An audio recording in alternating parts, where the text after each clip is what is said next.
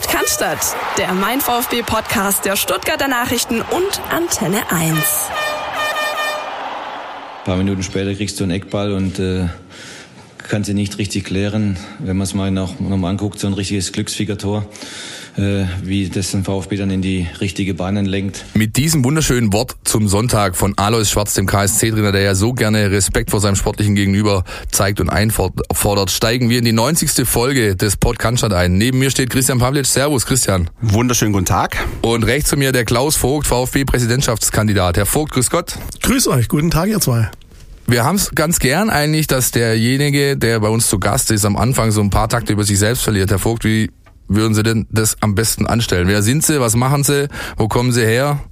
Blutgruppe, alles, was wir irgendwie so hier verraten können, bitte. Also ich glaube, die Blutgruppe habe ich jetzt gar nicht im Kopf, aber irgendwas mit null Resuf positiv. Ja. Äh, ansonsten aus unserer emotionalen Heimat, das heißt in Nürtingen am Neckar geboren, in Waldenbuch zwischen Stuttgart und Tübingen groß geworden, in Böblingen das Unternehmen gegründet.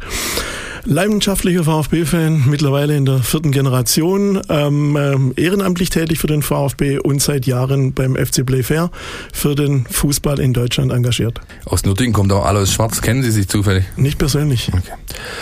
Gut, dann wollen wir doch einfach mal noch bevor wir in das ganze große Thema, weswegen Sie auch hier sind, einsteigen mit der Präsidentschaftskandidatur und dem sich zuspitzenden Wahlkampf, der dann am 15. Dezember sein Finale Furioso findet. Nochmal kurz so ein paar Takte zum Spiel am Wochenende verlieren. Sie waren mit Sicherheit im Stadion, haben das gesehen? Ja, war im Stadion natürlich. Eindrücke? Mm, ich war froh, dass wir gewonnen haben. Ich möchte nicht wissen, was passiert wäre, wenn der Ball nicht an den Pfosten, sondern ins Tor gegangen wäre. Grundsätzlich fand ich schade, es haben mir doch sehr viele KSC-Supporter gefehlt. Hätte nie gedacht, dass ich das mal sage. Aber es ist definitiv so. Das war ein Derby, glaube ich, ohne wirkliche Derby-Stimmung. Das fand ich auch. Also äh, natürlich, wenn man dann im Stadion sitzt, ähm, ich habe versucht übrigens früher als sonst am Stadion zu sein ähm, und habe trotzdem den, den Medienparkplatz nicht mehr erreicht um halb elf, weil alles abgeriegelt und abgesperrt war. Ähm, und dann hast du natürlich nur sporadisch so mitbekommen, was draußen vor sich gegangen ist, dass irgendwas passiert, dass der, der Gästeblock nicht so gefüllt ist wie, wie ansonsten. Und äh, das hat sich in der, in der Stimmung im Stadion schon sehr bemerkbar gemacht. Also es war tatsächlich ein bisschen so wie beim Heimspiel gegen Wien Wiesbaden. Wiesbaden. Also das hat, war kein großer Unterschied. Und ja. dann war es, glaube ich, auch sogar für die für die Heimsupporter einfach schwierig, wenn du einfach keinen Gegner in Anführungsstrichen ja. hast, äh, da auch Vollgas zu geben. Also es war echt sehr, sehr dubios, sehr underby-like. Ich habe das, ich habe mit vielen Leuten danach noch in Cannstatt gesprochen, die haben unisono dasselbe erzählt, was du gerade sagst. Es war für uns tatsächlich schwierig, da richtig äh, äh Fahrt aufzunehmen, weil dir einfach der Kontrahent fehlt, an dem du dich abarbeiten kannst, abarbeiten willst äh, der da zumindest mit Druck dagegen hält. Das war nicht da und ich finde es tatsächlich auch schade, da stimme ich Herrn Vogt bei, dass das wahrscheinlich in die Geschichte eingehen wird der Derbys als das eben also aus diesem Grund. Es, es gibt keinen anderen Grund. Es gibt keinen sportlichen Grund. Es ist äh, einfach, es wird deswegen in die Geschichte eingehen, weil einfach die Stimmung komplett am Boden war und ich befürchte äh, jetzt schon mit Blick auf die Rückrunde, dass es da drüben genauso laufen wird. Das heißt, die Karlsruhe werden auch alles tun, um erstens mal Gästekontingent zu minimieren, um dann die äh, die Polizei wird drumherum um den Wildpark alles auffahren, was er irgendwie hat und den geringsten Grund zum Anlass nehmen, die gleiche Politik nochmal an den Tag zu legen. Es, erst recht vor dem Hintergrund, dass es ja, korrigier, korrigiert mich, dass es irgendwie in der Rückrunde immer noch auf einer Baustelle stattfinden wird. Also der Wildpark wird ja bis dahin noch nicht fertig sein. Das heißt, du hast dann irgendwie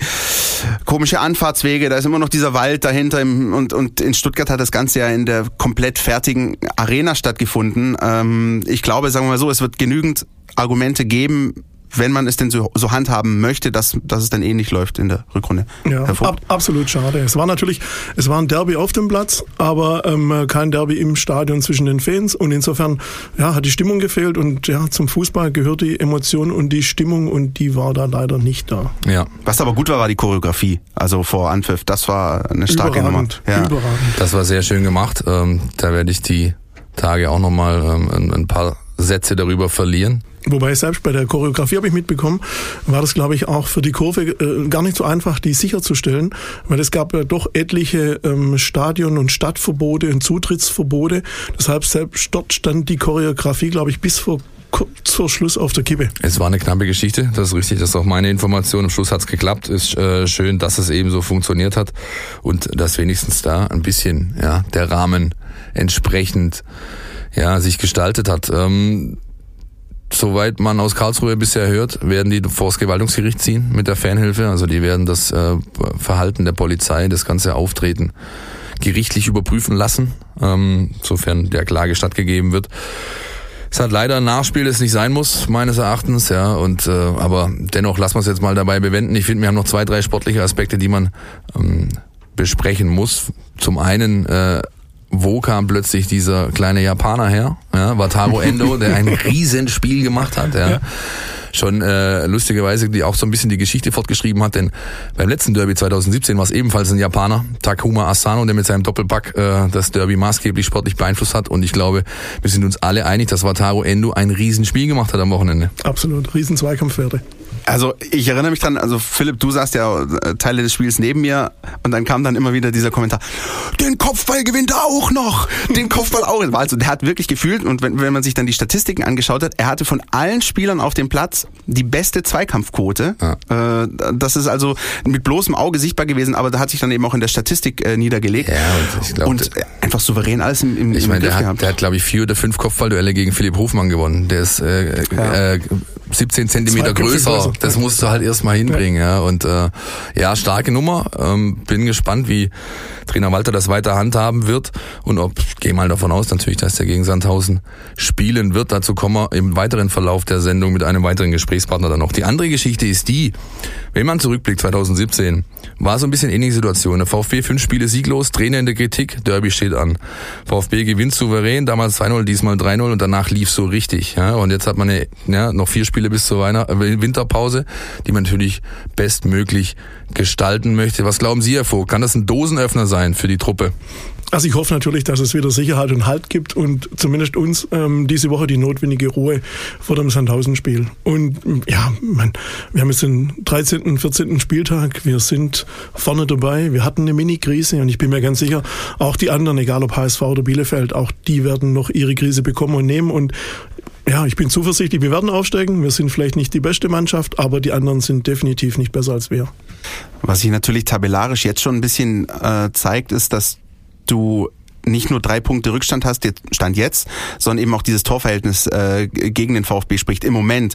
Das heißt, eigentlich sind es gefühlt vier Punkte. Man kann jetzt schon, selbst wenn man in Sandhausen gewinnt und beide anderen Konkurrenten verlieren, bleibt man Dritter äh, in der Tabelle. Das ist jetzt schon da, da haben wir ein bisschen Schwierigkeiten sozusagen das, das wieder aufzuholen. Jetzt war es aber zumindest mal der erste deutliche Sieg. Ja, auch wenn dann am Ende in der Nachspielzeit erst das dritte Tor gefallen ist. Und trotzdem, ich weiß nicht, also zur Halbzeit war das ein bisschen auch, auch spielerisch komisch, ähnlich wie auf den Tribünen. Und dann genau wie Herr Vogt gesagt hat, also die Knackpunkt natürlich diese Szene mit dem Innenpfosten, da kann sehr, sehr viel kippen. Da hat der VfB einmal das, wie sagt man so schön, Quäntchen Glück auf seiner Seite Natürlich, gehabt, ne? gegen, gegen Kiel geht der rein und du verlierst das Spiel 0-1. Ja. Genauso wäre das am Sonntag auch gelaufen, bin ich mir sicher, weil dann natürlich diese Mechanismen vor allem im Kopf einsetzen bei den Spielern. Ja. Mist, hey, schon wieder so eine Situation. Die stellen sich hinten rein, die klopfen sowieso nur lange Bälle, spielen hier die lange Naht wie früher auf der auf der Asche in der Bezirksliga und du, was willst du machen? Du rennst 90 Minuten an und wenn halt dann nicht irgendwie das Ding reingeht, dann wirst du dieses Spiel auch zu Recht dann, ehrlich gesagt, äh, entsprechend verlieren. Gut, wollen wir schauen, wie, das, wie sich das weiter gestaltet, die nächsten Wochen. Was haben wir jetzt noch? Sandhausen Sonntag, dann Nürnberg Montag, Montag, Darmstadt Montag, Hannover, das erste Rückrundenspiel an einem Samstag, kurz vor Weihnachten, 21. Das sind die letzten Pflichtspiele dieses Jahres. Dann schauen wir mal, ob der VfB das ordentlich hinbekommt. Herr Vogt, zu Ihnen. Wir haben ja eingangs, Sie haben ein paar Takte gesagt, äh, Firma gegründet. Das ist die Intesa GmbH, die sich um Immobilienmanagement im weitesten Sinne äh, kümmert. Und der FC Playfair, den haben Sie auch schon angesprochen. Ähm, ein Verein, der sich wann nochmal genau gründete? Glaube ich 2016? 2017. 2017. Und der sich um ähm, ja, sag ich mal, äh, den Fußballsport und die Fankultur im Allgemeinen verdienen machen möchte. Habe ich das richtig zusammengefasst? Ja, richtig. Ich, vielleicht nur kurz einen Sidestep zum Unternehmen. Ähm, die Intesi haben jetzt Sitz in Böblingen. Wir sind international tätig und wir betreuen ähm, große Immobilienkunden dort in der Immobilienbewirtschaftung. Das heißt ja. auch in der Nachhaltigkeit alles rund um energetische Beschaffung, Optimierung, Sanierung, Technik, Infrastrukturleistungen rund um die Immobilie.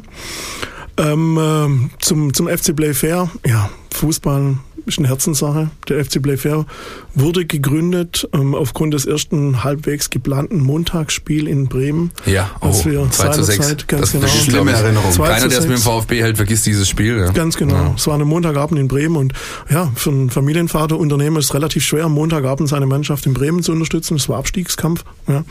In der Woche darauf habe ich mich dann geärgert, dass sich so viele VfB-Fans geärgert haben, die nicht in Bremen sein konnten. Und da dachte ich mir, nur ärgern bringt nichts, ändert überhaupt nichts. Dann habe ich viele Freunde angeschrieben, die haben das ähnlich gesehen. Und daraus entstanden äh, ist dann eigentlich die Studie beim FC Playfair, ähm, äh, wo wir dann einfach gesagt haben, Mensch, sind wir die Einzigen, die das denken? Und lass uns doch mal breite Masse fragen. Da haben fast 20.000 Leute mitgemacht. Das war dann für uns auch überraschend mit einer der größten Studien, was Menschen über den Profifußball überhaupt denken in Deutschland. Ich glaube sogar weltweit. Ja. Ja. Und daraus haben wir natürlich dann auch die, die, ja, die Sicherheit gewonnen, okay, wir vertreten jetzt die Meinung der Fans in Deutschland im Fußball und daraus resultierte dann der FC Playfair. War definitiv so nicht geplant, aber rückblickend natürlich eine wunderschöne Geschichte. Sie sagen, nur beschweren bringt nichts. Wenn man was ändern will, muss man anpacken. Wenn ich jetzt eins und eins zusammenzähle, dann habe ich damit auch den hauptsächlichen Beweggrund dafür, dass Sie sich als VfB-Präsidentschaftskandidat beworben haben, korrekt? Ja, korrekt. Also mein, mein Vater hat immer gesagt, ähm, besser, besser gibt's genug. Wir brauchen mehr besser Macher. Und ja, das brauchen wir in allen Teilen der Gesellschaft. Das brauchen wir in der Familie, das brauchen wir im eigenen Unternehmen, das brauchen wir in der Politik und das brauchen wir im Sport und das auch bei seinem Lieblingsverein. Ähm, wenn man sieht, dass nicht alles optimal läuft, dann muss man sich dafür einsetzen, damit es besser wird im Rahmen seiner Möglichkeiten. Und äh, da möchte ich gerne meinen Beitrag leisten. Gab es denn äh, so einen Moment oder so eine Phase, wo Sie dann für sich entschlossen haben, jawohl, ich mache das, ich, ich pack das an, ich, ich probiere das, ich versuch's, ich will VfB-Präsident werden? Gab es da so einen Schlüsselmoment? Ähm, nee, ich glaube, das kann man gar nicht an einem Schlüsselmoment festmachen. Also ich sitze ja, äh, oder ich saß, jetzt habe ich jetzt ruhen lassen, im, im Mitgliederausschuss des VfB Stuttgart und war da dann doch relativ nah dran. Und ich hatte dann auch noch die eine der letzten Sitzungen, auch mit Wolfgang Dietrich, und da war für mich relativ klar, ähm, dass der nicht aufhört. Egal wie abgestimmt wird, wenn der Antrag auf Abwahl Ja, kommt. ja. Insofern war das auch für mich an diesem Montag dann absolut schon überraschend. Ja, als Wolfgang Dietrich dann zurückgetreten ist und das Amt niedergelegt hat. Für mich war dann eigentlich klar, okay, das macht dann der Herr Geiser weiter als Vizepräsident. Dann stand in der Zeitung, der Herr Geiser macht es auch nicht. Mein Vater hat immer gesagt, glaub nicht alles, was in der Zeitung steht. Das passiert ja, das ist jeden- leider etwas, mit dem Ja. wir äh, seit Jahr und Tag zu kämpfen haben, richtig? ja, es passiert jeden Tag genauso viel, dass es reinpasst, nicht mehr, nicht weniger. Äh, ich habe dann mit Herrn Geiser persönlich gesprochen. Ja, er hat mir das dann aber auch bestätigt. Und dann dachte ich, ja, okay, ähm, jetzt habe ich eigentlich den Rücken frei im Unternehmen. Wir haben viele gute Mitarbeiter, die eingearbeitet sind. Wir haben überall Mitgeschäftsführer, die mich würdig vertreten. Mit 50 habe ich jetzt auch ein Alter erreicht, wo man persönlich, glaube ich, einen ganz guten, ja, äh, ja, Anspruch zur Übernahme von Verantwortung hat. Das heißt, ich traue es mir jetzt zu, ich bin im Mitgliederausschuss tätig, ich bringe ein großes Netzwerk bundesweit über DFB, DFL, Deutscher Fußballbotschafter mit dem FC Playfair mit. Ja. Ähm, und das würde ich natürlich gerne für den VfB Stuttgart einsetzen. Lässt sich aus Ihrer Aussage, Sie haben den Rücken frei im Unternehmen, ableiten, dass Sie diesen Präsidentenjob, sollten Sie ihn bekommen, ähm, Fulltime betreiben werden. Ja, also ich Das denke, ist ja, wenn ich da noch mal einen kleinen, also jeder hat ja diesen Präsidentschaftsbewerberkampf so bisher verfolgt und da waren auch Kandidaten dabei, die gemeint haben, sie könnten das neben ihrem Bürgermeisterjob hermachen. Also- und das äh, hat dann, glaube ich, bei vielen Beobachtern für Verwunderung gesorgt. Das ist also ein klares Bekenntnis von Ihnen, Sie machen das, wenn, dann Fulltime. Also wenn, dann richtig. Nebenher geht, glaube ich, gar nicht. Ähm, auch wenn ähm, der Verein und der Vereinsverein sagt, dass das mit fünf halben Tagen die Woche zu machen ist, glaube ich definitiv am Anfang muss man sich da voll einbringen, ähm, wenn man es ernst nimmt. Und das muss man Fulltime machen. Und ich habe es so eingeplant, dass es wirklich fünf Tage die Woche sind und natürlich am Wochenende noch die Spiele dazukommen. Jetzt ist ja auch in der jüngeren Vergangenheit beim VfB viel passiert. Also wir haben, äh, Philipp und ich haben gerade regelmäßig pro Folge so, einen- so einen kleinen Retro-Flash, wo wir dann irgendwie an gute alte Ich- ich sing nicht schon wieder das und so. Wattenscheid-Lied. Nee, Vergiss ist gut, es, alles okay. Ähm, das kommt wahrscheinlich früher oder später sowieso. Ähm, und jetzt ist natürlich in den letzten Jahren viel passiert. Äh, eher zu Ungunsten des VfB. Sportlich ging es bergab, äh, viele Negativschlagzeilen. Ähm, bei all diesem Tohu Wabohu oder sagen wir mal Potpourri an, an Problemfeldern, die der Verein hat, Ähm, was wäre denn so das, wo Sie sagen, das ist, das ist das, was ich als erstes anpacken würde, das ist meine, meine Herzensangelegenheit, das liegt mir am meisten, äh, also brennt mir am meisten unter den Nägeln? Also wichtig ist natürlich, dass man den VfB wieder, ja, dass es wieder ein Gemeinschafts-, ein Wir-Gefühl gibt, dass der VfB wieder ja, zu einer großen Familie wird und dass die Trennung zwischen Mitgliedern, zwischen Fanclubs, OFCs, zwischen den, der AG, dass diese Gräben zugeschüttet werden und dass es um den VfB geht. Ja. Ich glaube, das ist ein ganz wichtiger Punkt und ja, rückblickend würde ich mir natürlich wünschen, wenn irgendjemand mal sagt, Mensch, über die Amtszeit vom Vogt beim Präsidenten, ähm, da stand der VfB im Mittelpunkt und nicht Vogt, das wäre schön und es sollte definitiv ein Präsident im Hintergrund sein, eher wie in Gladbach oder wie in Frankfurt, glaube ich, das würde ich mir wünschen. Was macht Sie zuversichtlich, dass Ihnen das gelingt? Ähm, äh, ich bin mir ziemlich sicher, dass die, die Trennung ganz klar ist. Mittlerweile, in der Vergangenheit war es so, mit der Ausgliederung zur Kapitalgesellschaft musste der Präsident, hat er oft zwei Hüte aufgehabt. Ja, vor allem Wolfgang Dietrich zuletzt. Jetzt haben wir einen Vorstandsvorsitzenden für den Sportbereich in der AG.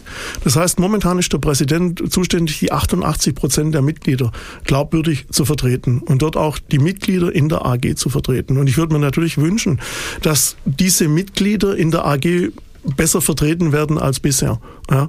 Ähm, was macht mich so sicher? Die Erfahrung, die ich im Fußball schon habe, durch viele Termine auch über den FC Playfair bei DFL, beim DFB, beim Deutschen Fußballbotschafter, wo ich weiß, dass es gute Menschen gibt, die mir zur Seite stehen bei Fragen ohne Eigeninteresse und sich da gerne auch für den VfB einbringen, ohne dass die dann eine Position, Pöstchen, Aufträge oder Verträge bekommen. Wie geht das einher mit dem Team, das Sie hinter sich geschart haben? Da sind äh, Leute dabei wie Rainer Adrian, der auch hier schon zu Gast war. Da ist Cem Özdemir dabei, der mit beim FC Playfair äh, vertreten ist ähm, und noch der eine oder andere. Ähm, Kritiker könnten nun mutmaßen, ja gut, er hat ein Kompetenzteam hinter sich ver, äh, versammelt, äh, um sich geschart. Äh, den will er doch mit Sicherheit alle irgendwie, die wollen doch alle irgendwelche Pöstchen. Mhm, aber das sind ja nur, das sind ja nur zwei Namen. Also ich meine, ja, da das sind mehr. Ja bestimmt, Sie können gerne alle verraten. So das kann ich gerne machen, mache ich aber nicht. Ähm, das sind bestimmt 10, 15. Aber was ich sagen kann, natürlich sind es wichtige Leute, mit denen ich gesprochen habe. Ja. ja. Aber da gehören natürlich auch wichtige Mitglieder dazu. Da gehören wichtige Fanclubs dazu. Ich habe alleine im Vorfeld, also ich bin bin bestimmt blauäugig, aber ich mache nichts blauäugig. Das heißt, ich habe mich mit drei Präsidenten im Vorfeld unterhalten, um abzuschätzen, was kann da auf einen zukommen. Drei Ex-Präsidenten oder drei mit, Präsidenten anderer Vereine? Mit drei Ex-Präsidenten ja. und Präsidenten anderer Vereine, um okay. das vernünftig einzuschätzen. Ich habe mich mit Verantwortlichen bei der DFL, beim DFB unterhalten. Ich habe mich zum Teil mit unseren Investoren unterhalten mit dem Investor. Ich habe mich mit Sponsoren unterhalten, um das Bild rund zu machen. Und da gehören natürlich auch solche Leute wie ein Jametzemir dazu. Da gehört noch ein Rainer Adrian für das Sportliche dazu. Und das Schöne ist dann, wenn du dann weißt, wenn du mit diesen Menschen ja, zusammensitzt und darüber sprichst und die dir diese Idee, Präsident zu werden, nicht ausreden, sondern sagen, bitte mach's. Also ich erinnere mich an einen ehemaligen Präsidenten, der hat zu mir beim Essen gesagt, Klaus, du musst das machen. Du hast die vier M's. Dann habe ich gesagt, oh Gott, was sind die vier M's? Dann habe ich gesagt, man muss Menschen mögen. Das muss der Präsident haben und das hast du. Bitte macht's. Und das muss ich sagen, diese zwei Namen, die genannt wurden, sind nur zwei. Ja. Das sind bestimmt 15 oder 20 und von denen hat mir keiner das ausgeredet, sondern hat gesagt, bitte mach's. Das ist gut für unseren VfB. Und daher nehme ich auch die Sicherheit und die Überzeugung, dass es was Gutes werden kann für den VfB. Und von denen hat auch keiner gesagt, wenn ich mich für dich in die Bresche haue, will ich nachher einen Posten haben? Nein. Gut. Keiner. Wobei der Name. Nehme ich ihn Rainer, ab sogar. Wobei der Name Rainer Adrian ist ja gefallen. Ja, klar. Was ich mir natürlich wünsche, ich habe ja gesagt, wir haben diese Trennung so ein bisschen im Kopf zwischen dem EV und der AG. Ja, aber grundsätzlich, ähm, es geht ja um den VfB Stuttgart. Und da dürfen ja gar nicht jetzt ähm, Gesellschafts- oder EV-Anteile ausschlaggebend sein, sondern was ist für den VfB Stuttgart wichtig? Und haben ein wichtiges Thema, das ist natürlich Sport. Und ja. zum Thema Sport müssen wir gucken, haben wir ein internes Kompetenzteam zum Thema Sport? Und da kann natürlich jemand vom Vorstand, da muss jemand vom Vorstand dabei sein für Sport. Da muss jemand dabei sein vom Aufsichtsrat zum Thema Sport. Da muss vielleicht jemand vom Vereinsberater dabei sein. Da muss jemand vom Präsidium dabei sein, weil es geht um das Thema Sport. Und da gibt es natürlich auch Menschen, Menschen, die kann man da als dunkelrote Experten yeah. extern mit hinzunehmen. Das kann in Rainer Adrian sein. Das kann jetzt beim großen Stadionumbau, ich meine, wir haben eine grüne Landesregierung, wir haben eine grüne Stadt, ähm, vielleicht auch ein Cem hier sein, der dunkelrotes Herz hat und sich gern für beide Seiten wohlwollend einsetzt, damit eine gute Lösung rauskommt. Solche Sachen stelle ich mir vor. Sie haben es schon ein paar Mal angesprochen, jetzt ähm, auch die Gegebenheiten vereinspolitisch oder strukturell, EV, AG. Jetzt ist natürlich ich sag mal, das Kind schon in den Brunnen gefallen, in Anführungsstrichen. Die Ausgliederung ist vollzogen. Ähm, wie nehmen Sie die Strukturen, so wie sie sind beim VfB war, ist das etwas, wo Sie sagen, da kann, da kann ich mitarbeiten, da muss ich mitarbeiten oder hätten Sie sich das vielleicht auch anders gewünscht? Also im ersten Schritt muss man natürlich damit arbeiten. Es gibt jetzt verschiedene Posten, die neu besetzt werden. Es steht ja nicht nur die Präsidentenwahl am 15.12. an, es geht ja noch, in, noch die Position des Vereinsbeirats wird ähm, besetzt. Es gibt noch verschiedene Aufsichtsratpositionen, die offen sind. Es ist noch ein zusätzliches Präsidiumsmitglied, das gewählt wird. Grundsätzlich sind natürlich alle Positionen besetzt. Ja. Ähm, man muss gucken, sind die alle richtig besetzt? Ja, kann man die irgendwann mal anders besetzen? Das ist eine gute Frage, aber dazu muss ich erstmal die handelnden Personen kennen. Ähm, alles, was ich da aus dieser Ecke höre und lese, kommt auch nur aus der öffentlichen Wahrnehmung. Ja, ich kann das wahrscheinlich besser später beurteilen, wenn ich mit denen mal wirklich zusammengearbeitet habe. Ich glaube, dass da viel Kritik auch ähm, ganz sicher auch unberechtigt ist. Ja. Ich habe die Tage ähm, gelesen, dass Sie den Vorschlag machen, eine sogenannte Fanabteilung im weitesten Sinne aufzu bauen oder dass sie sich das wünschen, dass das im Verein zukünftig äh, oder ein Teil des Vereins wird. Können Sie da ein paar Sachen dazu sagen? Wie soll das genau aussehen? Mhm, klar, also wir haben ähm, im EV, wir haben da über 70.000 Mitglieder, ja, das sind 72.000 genau, das sind 1000 über 1000 aktive Mitglieder, die in den Abteilungen tätig sind. Alles andere sind in der Regel VfB Stuttgart-Fans. Ja. ja. Ähm, und bei den VfB Stuttgart-Fans gibt es natürlich Mitglieder, die sind passiv, da gibt es ganz viele, die sind aktiv. Und ich würde mir ähnlich, ja, wie bei dem Vorbild, wie es andere Vereine machen, Mainz zum Beispiel, die haben eine Fanabteilung für aktive Fans. Ja, da finden die Gehör, da können die auch mitsprechen, da können die auch mitbestimmen. Ähm, sowas würde ich mir für so einen Verein mit 72.000 Mitgliedern beim VfB Stuttgart auch wünschen. Ja. Wie wichtig ist denn diese Fan Base des VfB Stuttgart. Also das ist auch ein Thema, das wir ja schon ein paar Mal besprochen haben, diese, diese Macht und diese Wucht, die Fans auch haben. Die, gerade bei dem Traditionsverein wie der VfB, das kann ja, das ist oft Lust, wie wir sehen bei, bei der Choreografie, es kann aber auch oft auch Last sein, weil natürlich viele, viele Meinungen da sind, viele, nicht nur von Fanseite, sondern auch ehemalige Spieler, die, die, die was mitreden möchten. Ist das insofern auch ein Stück weit eine Krux, dass der VfB so viel Tradition hat? Weiß ich gar nicht, aber meine Tradition kann natürlich Fluch und Segen sein. Grundsätzlich müssen wir natürlich aufpassen, dass es bei uns nicht in die Richtung geht wie bei Kaiserslautern oder 1860. Ähm, bei dem, bei dem Fanbase, glaube ich, ist einfach in der Vergangenheit viel Vertrauen verspielt worden. Das heißt, ähm, die Fans wurden einfach nicht als Teil der VfB-Familie gesehen, sondern oft als störend. Ja, so haben die sich behandelt gefühlt. Als Beispiel? Also geht es da nur um die Ausgliederung oder geht es da um andere Dinge? Ich, ich glaube, da geht es um alles. Da geht es um die Ausgliederung, da geht es ähm, um die Kurve, da geht es um Choreo, da geht es um die Ultras, da geht es um die OFCs. Und äh, die wurden dann oft so im Stadion ja als, ja, die machen immerhin Stimmung, ja, aber wenn man beim Verein was mitgestalten möchte, da versucht man sie eher außen vor zu lassen. Und dass das natürlich zum Störgefühl führt und zu einer Trennung, ja, das ist selbstverständlich. Das Mainzer Modell ist tatsächlich interessant, das habe ich auch äh, schon mehrfach immer wieder verfolgt, dass die da tatsächlich äh, ja aktiv mitbestimmen können und äh, wie man eben bei jeder Veranstaltung gesehen hat, da sitzen dann auch mal der Sportdirektor und der Trainer Abend füllen bei einer Veranstaltung und lassen sich wirklich löchern. Aber es hat in keinster Weise sage ich mal, äh, zur Eskalation geführt oder in, in irgendeiner Form das Ganze negativ beeinflusst, sondern genau dieser Aspekt ist eingetreten, dass der gemeine Anhänger sich wahrgenommen und wertgeschätzt fühlt. Und ich glaube, das ist tatsächlich ein Problem, das über Jahre hinweg auch schon vor der Ära Dietrich beim VfB Stuttgart immer wieder ähm, ja zum Vorschein trat. Und das ist natürlich nicht gut. Ähm, mir klingelt noch der Papa in den Ohren, der vorher ähm, sagte, nicht besser wissen, sondern besser machen. Wen wollen Sie denn konkret besser machen? Haben Sie, sind Sie schon so weit in der, ja, in den Verein quasi eingedrungen? Das hört sich jetzt blöd an, aber ähm, oder quasi thematisch vorgedrungen, vielleicht ist es so besser, um zu sagen, das sind die ersten drei, vier Dinge, die packe ich jetzt an, wenn ich denn am 15. in das Amt gewählt werde. Mhm. Also ich glaube, das, das, das Wichtigste wird, glaube ich, der, das Verhalten sein. Das heißt, man muss die Werte des VfB Stuttgart leben, man muss sie kennen. Ja, man sollte glaubwürdig, offen und ehrlich sein. Und ja, was vielleicht in der Vergangenheit ein bisschen zu kurz kam, wenn Entscheidungen getroffen werden, dass man die dann auch erklärt. Wenn man sie nicht erklärt, können es die Mitglieder nicht verstehen. Wenn die es nicht verstehen, gibt es eine hohe Unzufriedenheit. Wie, wie haben Sie dann, wenn ich ganz kurz einhaken darf? Natürlich. Vor dem Hintergrund äh, die, die Kommunikation um die um diese Präsidentschaftskandidatur wahrgenommen. Auch da gab es ja Meinungen hin und her, sollen die Namen veröffentlicht werden oder nicht. Jetzt, ich meine, jetzt wissen wir es. Jetzt sind die letzten zwei Kandidaten da. Ist das auch so eine Geschichte, wo Sie dann vielleicht sagen, hm, Kann man, kann man anders machen? Sollte man anders machen oder? Ähm, schwer zu sagen, weil ich meine, die Personen, die sich da anonym beworben haben, hatten hoffentlich ihre Gründe, warum sie sowas machen. Für mich war ja von Anfang an eigentlich klar, dass sowas nicht geht, sich anonym für ein öffentliches Amt zu bewerben. Wäre für mich auch nicht integer, weil ähm, wenn ich jetzt irgendwo Termine habe, dann muss mein Gegenüber wissen, welches Ziel ich habe und nicht in zwei Wochen erfahren, ach, jetzt weiß ich, warum der mit mir einen Termin machen wollte, warum er dies und jenes gesagt hat, weil er dieses Ziel verfolgt. Das wäre für mich nicht in Ordnung. Ich möchte auch den Leuten klar kommunizieren und das natürlich in meinem Umfeld auch als Unternehmer, meinen Kunden, meinen Partnern, meinen Dienstleistern, meinen Mitarbeitern, aber natürlich auch alle Fußballfans, die den FC Playfair unterstützen. Was ist mein Ziel? Was möchte ich machen? Das muss ich offen und ehrlich vom ersten Tag an machen, auch mit dem Risiko, dass ich beim demokratischen Prozess oder bei einer demokratischen Wahl äh, nicht gewählt werde. Ja. Versetzen wir uns doch mal in den 16. Dezember. Sie sind gewählt worden, sind Präsident des VfB Stuttgart, haben dann quasi eine Amtsperiode vor sich, so um die neun Monate? Dann steht die nächste ordentliche Mitgliederversammlung an, bei der wieder die Präsidentschaftswahl auf dem Tableau steht und zwar ganz oben.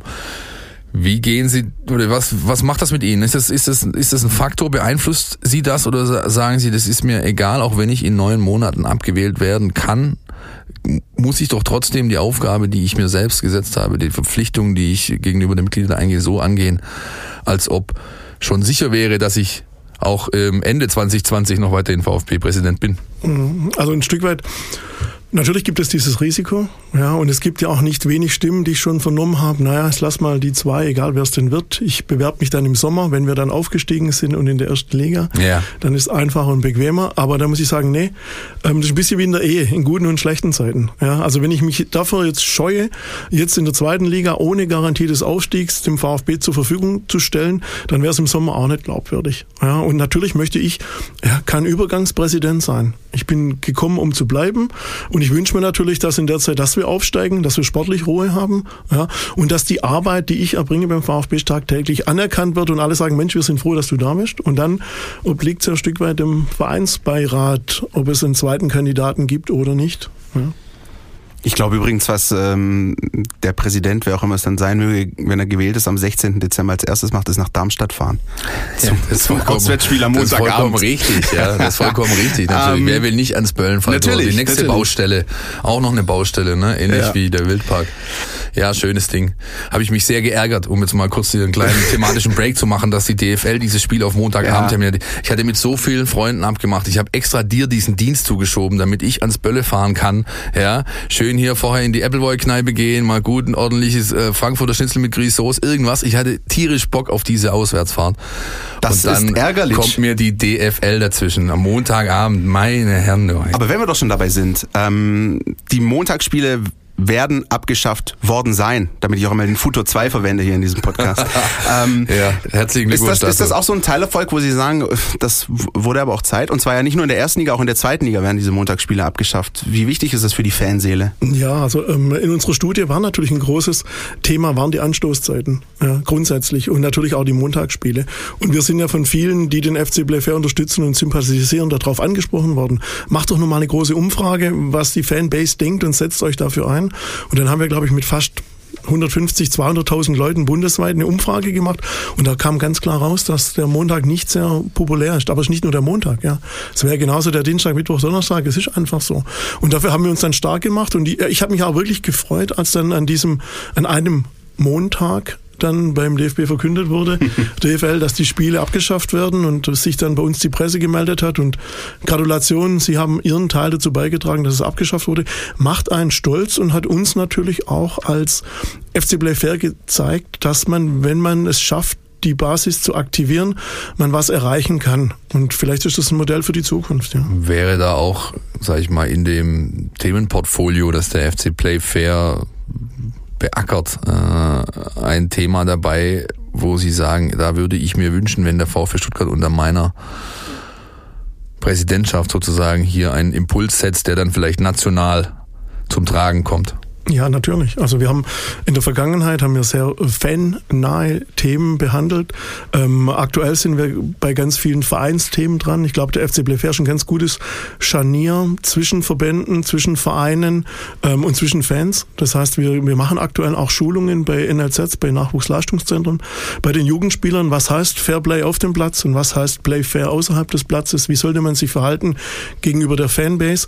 Und wenn man das nicht im Jugend, im NLZ-Bereich lernt, dann kann man es ganz schwer auch später praktizieren. Zwei, zwei andere wirklich echt ganz wichtige Projekte, in denen wir dran sind, die sind gesellschaftlich relevant, ähm, ist einmal das Projekt mit den Schiedsrichtern. Das heißt, wir haben ja auch bei uns im Vereinsbeirat Urs Meier, ähm, der uns gebeten hat, uns mal Gedanken zu machen, wie der Schiedsrichter allgemein in der öffentlichen Wahrnehmung wieder positiver wahrgenommen wird. Also nicht vom letzten, sondern zum ersten Mann, also ohne Schiri kein Pfiff. Ja, ähm, das setzen wir uns ein, aber nicht nur im Profibereich, sondern natürlich auch ganz besonders im Amateurbereich. Ganz Oder akut gerade, ne? Ganz ja. akut, genau. Wir sind seit einem, seit einem halben Jahr dran. Wir haben da gute Gespräche, auch ähm, mit dem Schiedsrichtersponsor, kann ich ja sagen, der DEKRA, mache ich ein bisschen Schleichwerbung, die das unterstützen, mit dem DFB gemeinsam. Und das wird wirklich ein tolles Projekt für die Schiedsrichter, vor allem auch den, den jungen 15-, 16-jährigen Schiedsrichter, der bei 12-Jährigen pfeift, in Schutz zu nehmen und denen mit verschiedenen Projekten zu helfen. Das ist ein Teil. Ein anderes Projekt, ähm, da geht es um äh, sexuelle Gewalt im Sport, ähm, auch im Fußball.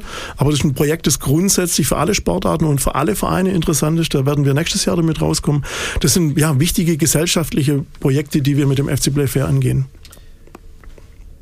Fannähe habe ich mir noch auf mein Zettelchen geschrieben. Ähm, Sie betreiben, sage ich mal, in den relevanten sozialen Netzwerken, äh, Instagram, Twitter und Facebook entsprechende Präsenzen, kommunizieren da. Frage, erster Teil, kommunizieren, die, kommunizieren Sie selbst oder ist das tatsächlich ein, ein PR-Team? Und äh, die Frage Nummer zwei, Sie sind dann quasi, der Herr Riedmüller ist natürlich auch vertreten, den wir nachher gleich noch sprechen, aber ähm, mit Herrn Hitzelsberger wären Sie dann quasi so eine Art Doppelspitze, die, glaube ich, einmalig ist in Deutschland, dass ähm, Vereinsoffizielle aktiv, äh, teilweise sogar proaktiv den Kontakt zu diesen Menschen suchen. Und ich meine, ich, ich kenne andere, ein Herr Uli H. aus Tegernsee, der, ähm, glaube ich, bis heute noch nie das Internet aufgemacht hat und eine ganz andere Meinung hat von diesem, von diesem krakelnden Mob, der in sozialen Netzwerken unterwegs ist. Also Frage B, wird das dann auch so bleiben? Mhm. Also Frage Teil B sozusagen. So also ist. Momentan natürlich bin ich in den sozialen Netzwerken Klar, jetzt, jetzt ist es Wahlkampf, logisch. aktiv, genau, ja, weil man natürlich ja die Fanbase erreichen möchte, ja. weil man natürlich nicht nur später ein Präsident zum Anfassen sein möchte, sondern es auch jetzt schon greifbar sein möchte, ähm, weil man natürlich äh, sich auf die Fragen, auf den Austausch freut und ähm, zum Social Media Thema muss ich sagen, meine zwei größten Kritiker sind meine zwei Töchter mit 21, die eigentlich auch verantwortlich sind, warum ich auf Instagram bin, ja. um zu gucken, was die dort machen. Ja. ja wusste ich nie, dass ich es jetzt selber mal so nutzen muss. ähm, und, das, und, dann gibt es so einen dritten Kritiker, das ist der Sohnemann mit 13, der da auch schon sehr affin ist und mir mit Rat und Tat zur Seite Seite steht und alle drei schütteln auf den Kopf. Ich bin ja nicht so professionell, wie ich gern wäre. Ähm, zu der Frage dauerhaft. Ähm, wünsche ich mir natürlich auch später noch greifbar zu sein in den sozialen Medien, aber äh, muss natürlich auch gucken, wie ich das hinbekomme, weil ja. ich muss jetzt schon sagen, im Laufe dieses ähm, äh, dieses Prozesses zur Kandidatur habe ich schon gemerkt, dass das ja immer mehr Zeit in Anspruch nimmt. Und ich möchte gar nicht aussehen, wenn es funktioniert, ähm, wie viel Arbeit es dann später wird. Ich werde es weitermachen, ich kann es nicht versprechen, im gleichen Umfang, wahrscheinlich reduziert ich meine, mit Instagram, solange es keine äh, Bilder mit Kaffeetasse wie Heiko Maas irgendwie gibt, in die ja. Ferne schweifen. Dann oder unangeschnallt Autofahren okay. mit Baby ja, auf dem Rücksitz wie Ina Ogo oder so. Ich, das ja, alles okay.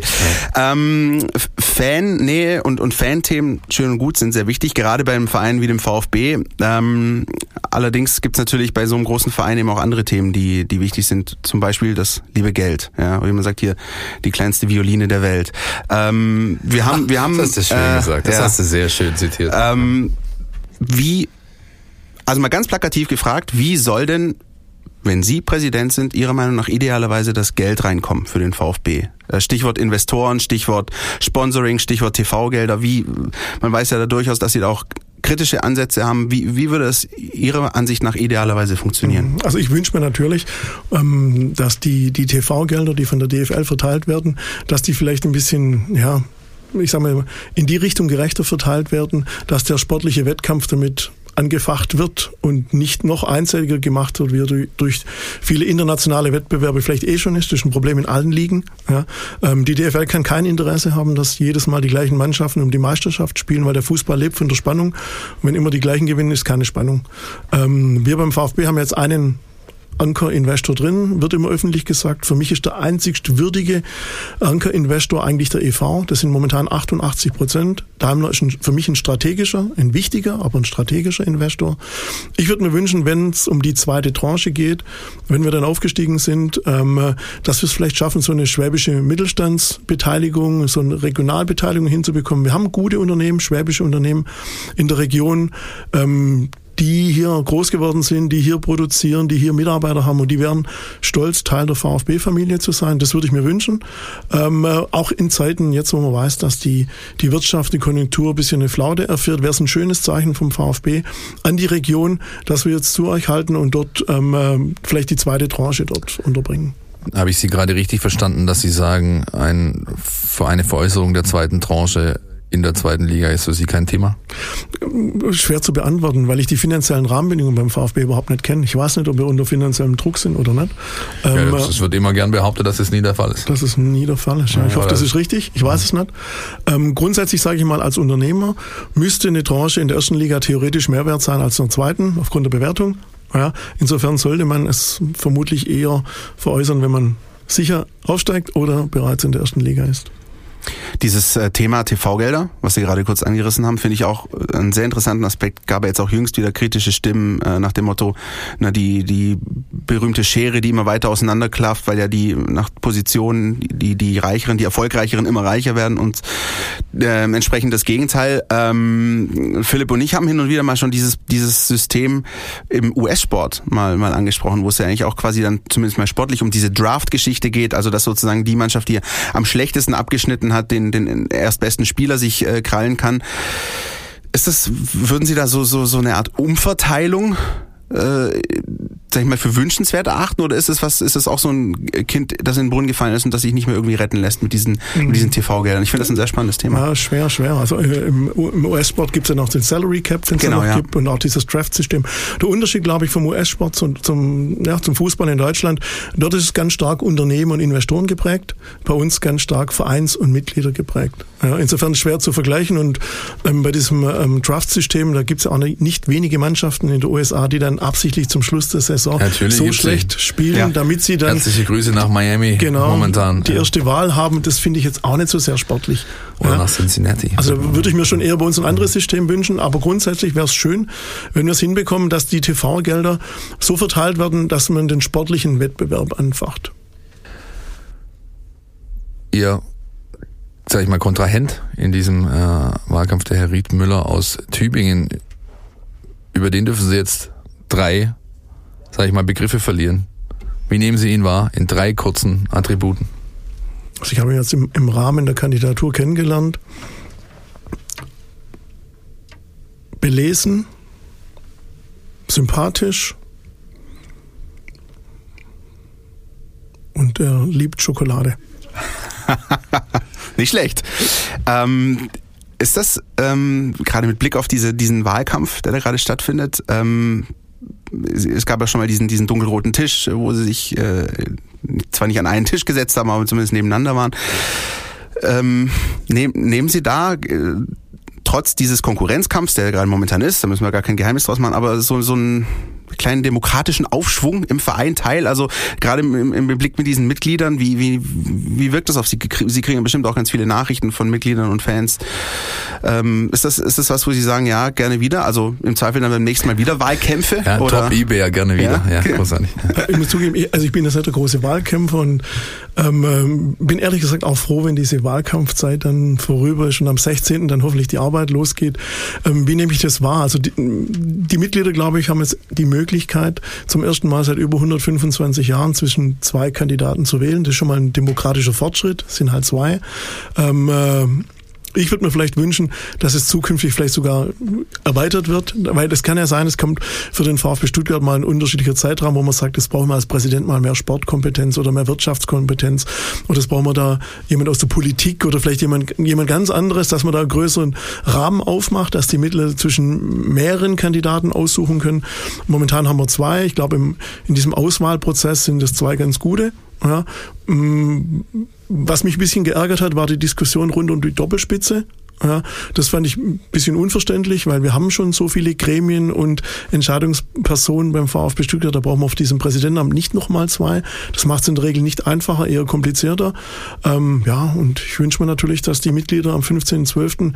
die richtige Entscheidung treffen und wenn sie den privaten und den wirtschaftlichen, unternehmerischen Bereich wegtun, dann sehen, okay, da gibt's noch jemanden, der sich seit Jahren glaubwürdig ehrenamtlich für den VfB Stuttgart einsetzt und seit Jahren ehrenamtlich und glaubwürdig für den Fußball in Deutschland. Und das ist definitiv mehr als warme Worte, sondern dann macht, da macht wirklich jemand was. Und ich hoffe, das wird gesehen. Dann wollen wir doch mal vielleicht um langsam so ein bisschen Richtung Ende zu kommen, ähm, mit Blick auf diesen 15. Dezember mal ganz plakativ, Herr Vogt, die Frage stellen, warum sollen denn die Mitglieder Sie wählen? Warum sollen die Mitglieder das Knöpfchen, sofern das WLAN funktioniert, bei, bei Klaus Vogt drücken? Mann, mal den Teufel hier Entschuldigung. Wand, ey. Ja gut, wir sind in der Halle, das ist okay. Ja, na, das, wir wissen alle, dass das im Zweifel kein äh, Kriterium ist, dass das Ganze positiv beeinflusst. Stimmt, also wenn die, wenn die Mitglieder ähm, sich beide Kandidaten anschauen, dann muss man sagen, okay, die sind nicht unbedingt vergleichbar. Der eine ist ein bisschen kleiner, der andere ist ein bisschen größer, der eine hat Haare auf dem Kopf, der andere nicht, der eine hat Haare im Gesicht, der andere nicht. Der eine hat das Glück, vor Jahren ein Unternehmen selber aufzubauen, das heißt, er kennt auch die andere Seite, der war mal Mitarbeiter und Angestellter, ist eine hohe Glaubwürdigkeit. Ähm, äh, der ist seit 30 Jahren mit seiner Frau zusammen, seit 20 Jahren verheiratet, hat drei Kinder, die zum Teil jetzt aus dem Haus sind. Das heißt, er hat ein bisschen den Rücken frei, hat ein Unternehmen, wo er den Rücken frei hat, hat das Herz am richtigen Fleck, einen dunkelroten Streifen drin, den Verstand, den bringt er auch noch mit, ist ehrenamtlich für den VfB Stuttgart engagiert, setzt sich für den Fußball mit dem FC Play Fair ein und ich glaube, der Mix macht's. Ja. Sehr schön. Das ist ein das schöner ist Abschluss. Doch, das fast wie in so einer, fast wie in so einem TV-Duell, der Philipp, du und ich hier ja, gerade. Naja, aber wir, jetzt haben wir noch was, das gibt's nur, oder in der Form zumindest, nur bei uns. Entweder oder. Unser Podcast Tiki Taka. Das wunderbare äh, Podcast Tiki Taka. Herr Vogt, wir haben entweder oder Fragen vorbereitet. Und äh, Sie dürfen diese dann bitte jetzt beantworten und äh, im Idealfall eine Begründung mitliefern, warum sie so antworten. Ne? Die erste ist äh, ja, leichter Einstieg eigentlich. Groundhopping, Ostblock oder Insel? Insel. Ja? Ja. Auch so in die Richtung Celtic wie der Kollege Meisel oder? Äh, Celtic war ich nicht, aber Liverpool war ich jetzt. Okay. Burnley war ich, ja, schön. Was Insel. macht den Reiz dort aus? Die Fußball-Fankultur. Rund ums Spiel und hin und wieder auch noch im Stadion. Ja im Stadion wahrscheinlich ein bisschen abgenommen, ne? aufgrund dieser ja. teuren Eintrittskarten, keine Stehplätze. Also so für mich, ähm, äh, Liverpool war langweilig, ja? Burnley war überragend. Kann ich verstehen. Ich auch, durchaus, ja. VfB-Motto, jung und wild oder furchtlos und treu?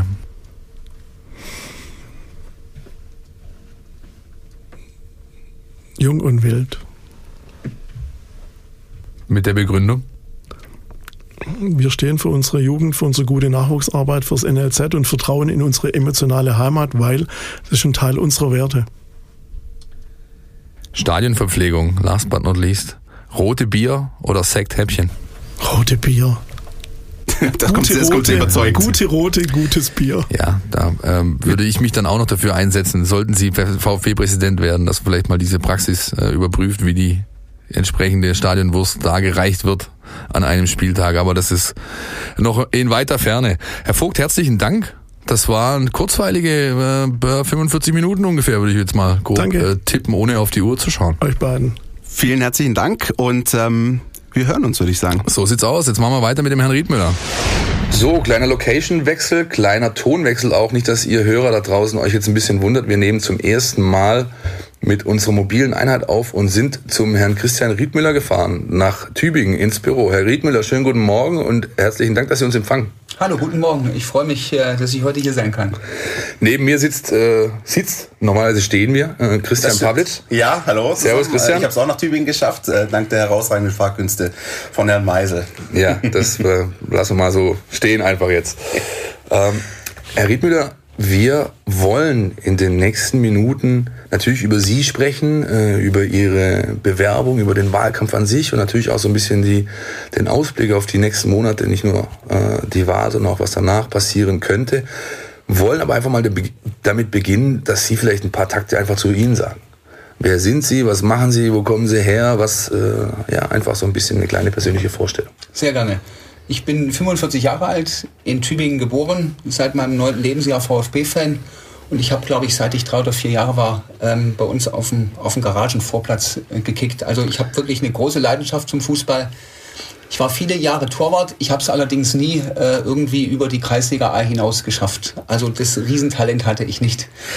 Und die äh, Leidenschaft für den VfB, war die dann auch schnell da? War das da so der erste Herzensverein direkt oder gab es auch mal so, also viele hatten in ihrer Kindheit, glaube ich, immer so eine kleine Bayern-Etappe mal oder so. Oder war das bei Ihnen direkt so, dass, dass der VfB da? Nein, ich war zum ersten Mal im Stadion 83, 7 zu 0 gegen Nürnberg. Und ganz ehrlich, in dem Meisterschaftsjahr 7 zu 0, ich glaube damals drei Tore, Karl Allgöwer, ja. äh, da ist der Funke übergesprungen.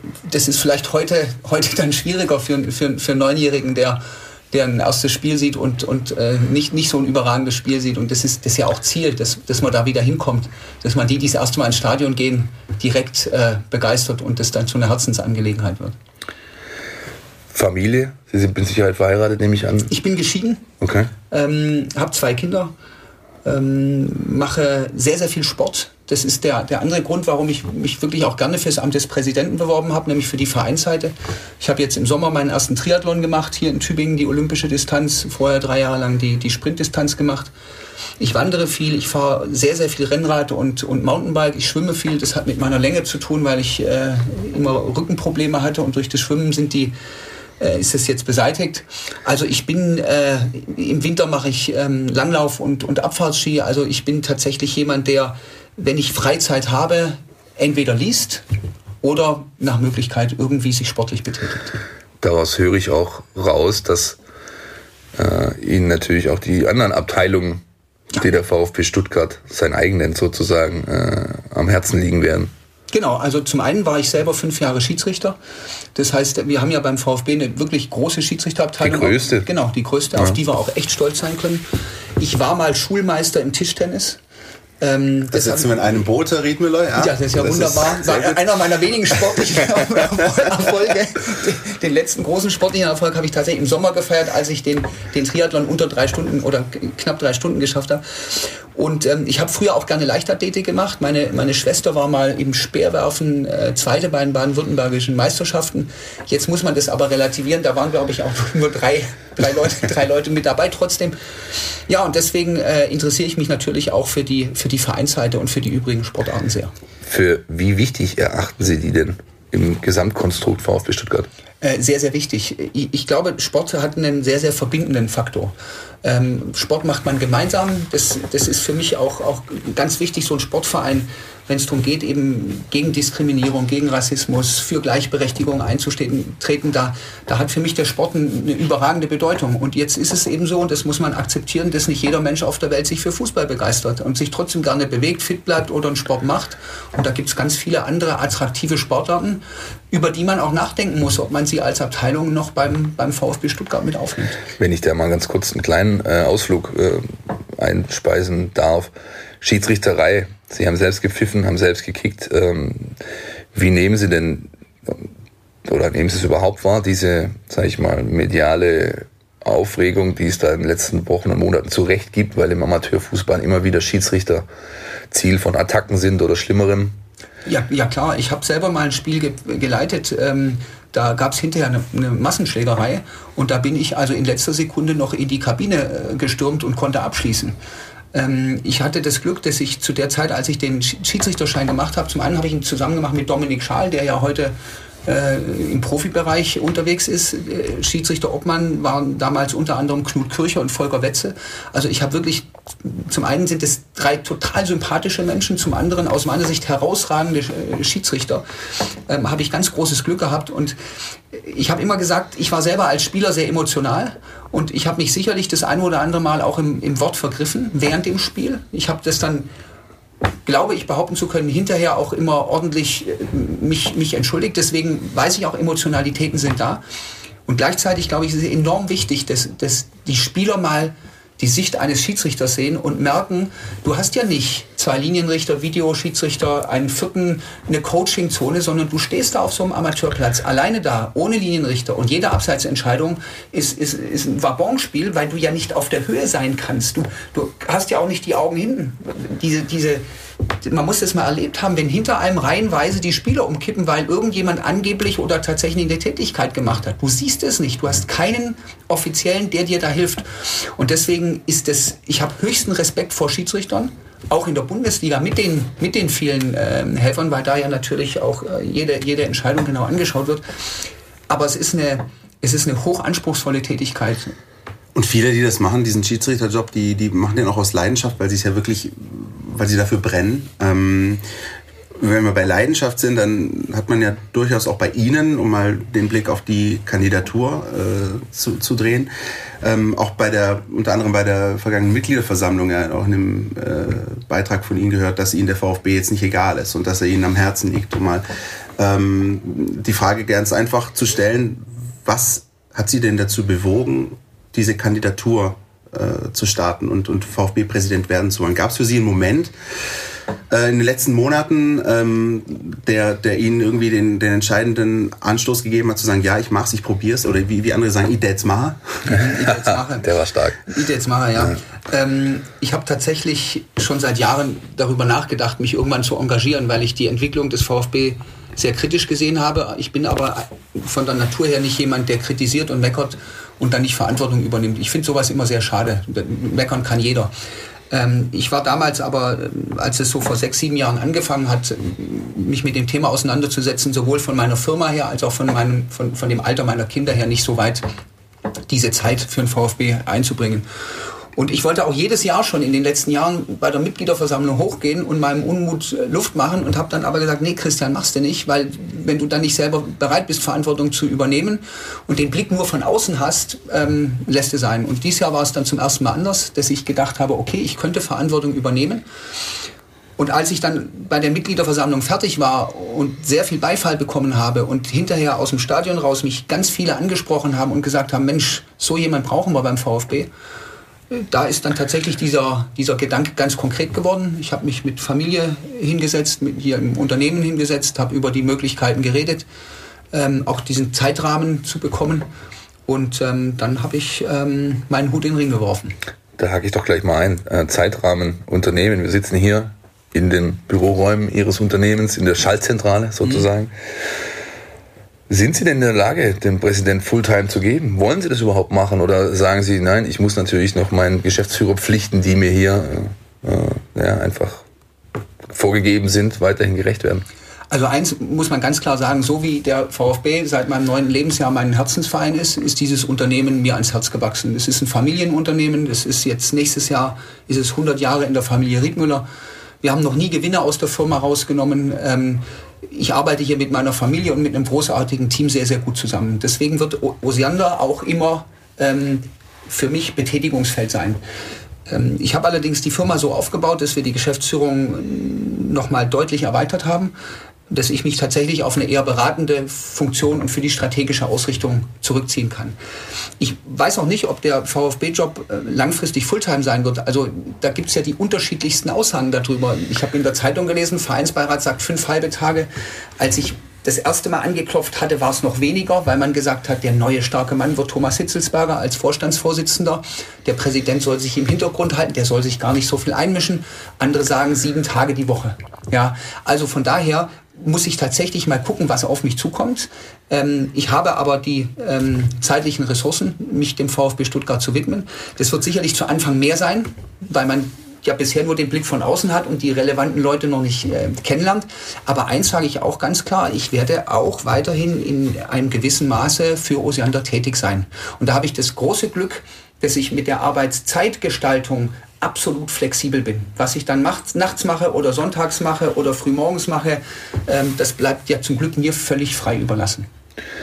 Ja, das ist, das ist auf jeden Fall ein hehrer Ansatz. Das ist, ich frage es deswegen, weil es ja eben auch im, sag ich mal, im Vorfeld, bevor es die zwei finalen Kandidaten äh, genannt wurden oder festgelegt wurden vom Vereinsbereit, auch Leute gab, die gemeint haben, sie könnten das so neben ihren Bürgermeister und sonstigen Jobs her machen. Ja, deswegen ist das, glaube ich, für die Menschen draußen wichtig zu erfahren, dass ja, die beiden Herrschaften, die jetzt darum kämpfen, am 15. gewählt zu werden, ja, das mit der entsprechenden Ernsthaftigkeit angehen und aber auch natürlich Vorkehrungen schon geschaffen haben, um einen Rahmen äh, äh, zu definieren, der ihnen das überhaupt ermöglicht.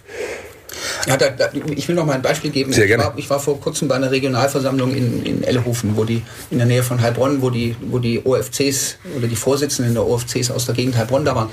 Da habe ich vorher meinen Laden in Heilbronn besucht. Ähm, ich bin jetzt am Samstag in Winnenden beim Weihnachtsmarkt und treffe mich mit einem Fanclub. Da besuche ich meine Buchhandlung in Winnenden. Ähm, dadurch, also es gibt manche Leute in meiner Familie, die sagen, ich habe 2002 meine Kandidatur vorbereitet, weil ich, ähm, wir haben damals mit dem Wachstum angefangen und wir sind fast nur an Standorte in Süddeutschland gegangen, wo es richtig viele VfB-Mitglieder gibt. Also ob das Ditzing ist, Bad Cannstatt, Plochingen, Schwäbisch Hall, Balingen, Albstadt. Und Fanclubs, ne? Auch, Fanclubs ja, und Mitglieder. Genau. Und deswegen ähm, habe ich da das Glück, ich bin äh, für Osiander immer viel im Auto unterwegs, wenn ich die Läden besuche weil das eine meiner Hauptaufgaben ist, weil ich den direkten Kontakt haben will zu meinen Mitarbeitern und zu meinen Kunden. Als Präsident will ich auch den direkten Kontakt zu den Mitgliedern und zu den Fans haben. Das ist für mich mit das Wichtigste. Und die sind geografisch ganz nah beisammen. Das heißt, ich spare mir dort extrem Zeit. Wenn Sie ähm, so an, an die Fanseele denken oder so in die Fanseele hineinhören, wenn Sie da äh, unterwegs sind oder wenn Sie selbst auch äh, in sich reinhören, ähm, es gibt ja durchaus die eine oder andere Baustelle gerade rund um den VfB Stuttgart, auch in den vergangenen Jahren. Ähm, es ist ja nicht gerade bergauf gegangen. Äh, sportlich, äh, aber auch in, in anderen Bereichen gab es ja durchaus Negativschlagzeilen. Was ist denn so der, der erste Punkt, oder wo Sie sagen, das sollte ich gewählt werden? Ähm, am 15. Dezember ist das das Erste, das ich anpacken würde, das mir, das mir unbedingt wichtig ist und am Herzen liegt. Gibt es da so ein, so ein Thema, was bei Ihnen heraussticht? Ja, Fakt ist ja nicht, dass es nicht unbedingt bergauf ging, sondern Fakt ist, wir sind auf Platz 3 in der zweiten Liga mit einem riesen Etat und äh, stehen hinter einer Mannschaft wie Bielefeld. Das muss man einfach so sagen. Fakt ist auch, das ist nicht der erste Abstieg, sondern der zweite Abstieg in drei Jahren. Ähm, das heißt, aus dem ersten ist jetzt nicht so furchtbar viel gelernt worden. Von daher hat der VfB sicherlich viele Baustellen. So. Ähm, Fakt ist aber auch, dass ich eine Außenansicht habe. Das muss man ganz klar so, so sehen. Also ähm, ich habe ja jetzt äh, noch nicht mit dem Aufsichtsrat zusammengearbeitet. Ich weiß nicht, wie der Vorstand arbeitet. Ich kenne die Geschäftsordnungen nicht. Äh, wir Kandidaten wissen ja noch nicht mal, äh, welche, welche Rechte und Pflichten dann der Aufsichtsrat äh, gen genau hat, was zustimmungspflichtige Entscheidungen des Vorstands sind. Von daher ist es tatsächlich aus meiner Sicht sehr, sehr schwierig, jetzt von außen zu sagen, was sind die Dinge, die ich unbedingt anpacke. Das erste wäre natürlich, dass ich die handelnden Personen im Aufsichtsrat und im Vorstand kennenlerne, schaue, warum sind die in diesen Gremien drin, was sind ihre starken Schwächen, was ist da in den letzten Jahren passiert, auch ganz offen drüber reden und dann gucken, wie kriegt man eigentlich ein mittel- und langfristiges Konzept hin, den VfB nach oben zu bringen. Und da ist ein Thema für mich überragend wichtig, stand heute auch in der Zeitung, Nachwuchsförderung, Jugendkonzept. Ähm, da waren heute sehr, sehr schöne, ich weiß nicht, ob Sie es gelesen haben. ich war bei dem Termin tatsächlich dabei. Bei dem Termin mit ja. dabei, ja. ja. Das, was mir zumindest heute beim schnell drüberlesen gefehlt hat, und das ist das, was für mich so wichtig ist, ist, dass wenn du Nachwuchsförderung machst, dann muss das eine Vereinsphilosophie sein, die von ganz oben bis nach ganz unten durchgeht. Und selbst wenn du gute Spieler rausbringst, ist ja das Entscheidende, dass sie, egal wer Trainer ist und egal wer Sportdirektor ist und egal welches Spielsystem ich habe, ich ihnen die Möglichkeit gebe, im Profibereich auch anzukommen, mitzuspielen, mitzutrainieren. Und das ist, glaube ich, etwas, was mir zumindest in den letzten Jahren extrem gefehlt hat und was man ganz, ganz schnell besprechen muss, ob das vom Verein so gewollt ist. Und wenn ja, dann muss es in alle Köpfe rein und dann muss es dem Profibereich auch bewusst sein. Da, das kam vielleicht in den Text, ich weiß natürlich nicht, welchen Sie gelesen haben, aber in dem, den, äh, der in unseren Blättern war, kam das vielleicht nicht ganz so durch, aber da wurde tatsächlich vieles dazu gesagt, mhm. ja, ähm, unter anderem von, von Herrn Nitzelsberger, dem Vorstandsvorsitzenden, ähm, dass da eben genau in diese Richtung viel passieren soll. Ähm, es geht dann wohl weniger darum, tatsächlich Spielsysteme äh, vorzugeben, quer durch alle Jugendmannschaften, sondern es geht eben um Grundprinzipien, die man definiert hat, äh, die gelebt werden sollen, nach denen die Spieler handeln sollen, die eben zur, sag ich mal, DNA des Clubs passen und ähm, gerade äh, was das Thema Übergangs äh, angeht für die Jungs, also da wird jetzt sehr viel getan schon seit äh, ja, drei, vier Wochen, äh, zumindest ist es deutlich sichtbar, dass eben quasi Jungs, die am Wochenende gut spielen in den U-Mannschaften, U19, U21, dann auch wirklich sozusagen als Belohnung die ersten zwei, drei Trainingseinheiten der kommenden Woche beim Profikader verbringen dürfen, um sich dort zu zeigen, um ähm, ja, im Idealfall dann sogar Leistungen zu bringen, wie Lilian Eckloff, der gegen den KSC erstmal im, äh, im, im, im Derby im Kader stand. Passiert was, es ist nur auch, und das haben die Herrschaften auch gestern bei dem Termin erwähnt, es ist halt natürlich auch was, was das ist keine Knopfdrucklösung, die kannst du nicht anknipsen und dann ist es jetzt so, sondern es bedingt alles Zeit und Geduld und das ähm, darum hat man auch gebeten. Aber klar ist und da äh, gehe ich mit Ihnen äh, d'accord, dass man da ein sehr verstärktes Augenmerk drauf legen muss und ganz genau schauen, ob das auch wirklich dann nicht nur darüber geredet wird und vorgegeben wird, sondern ob es auch gelebt wird.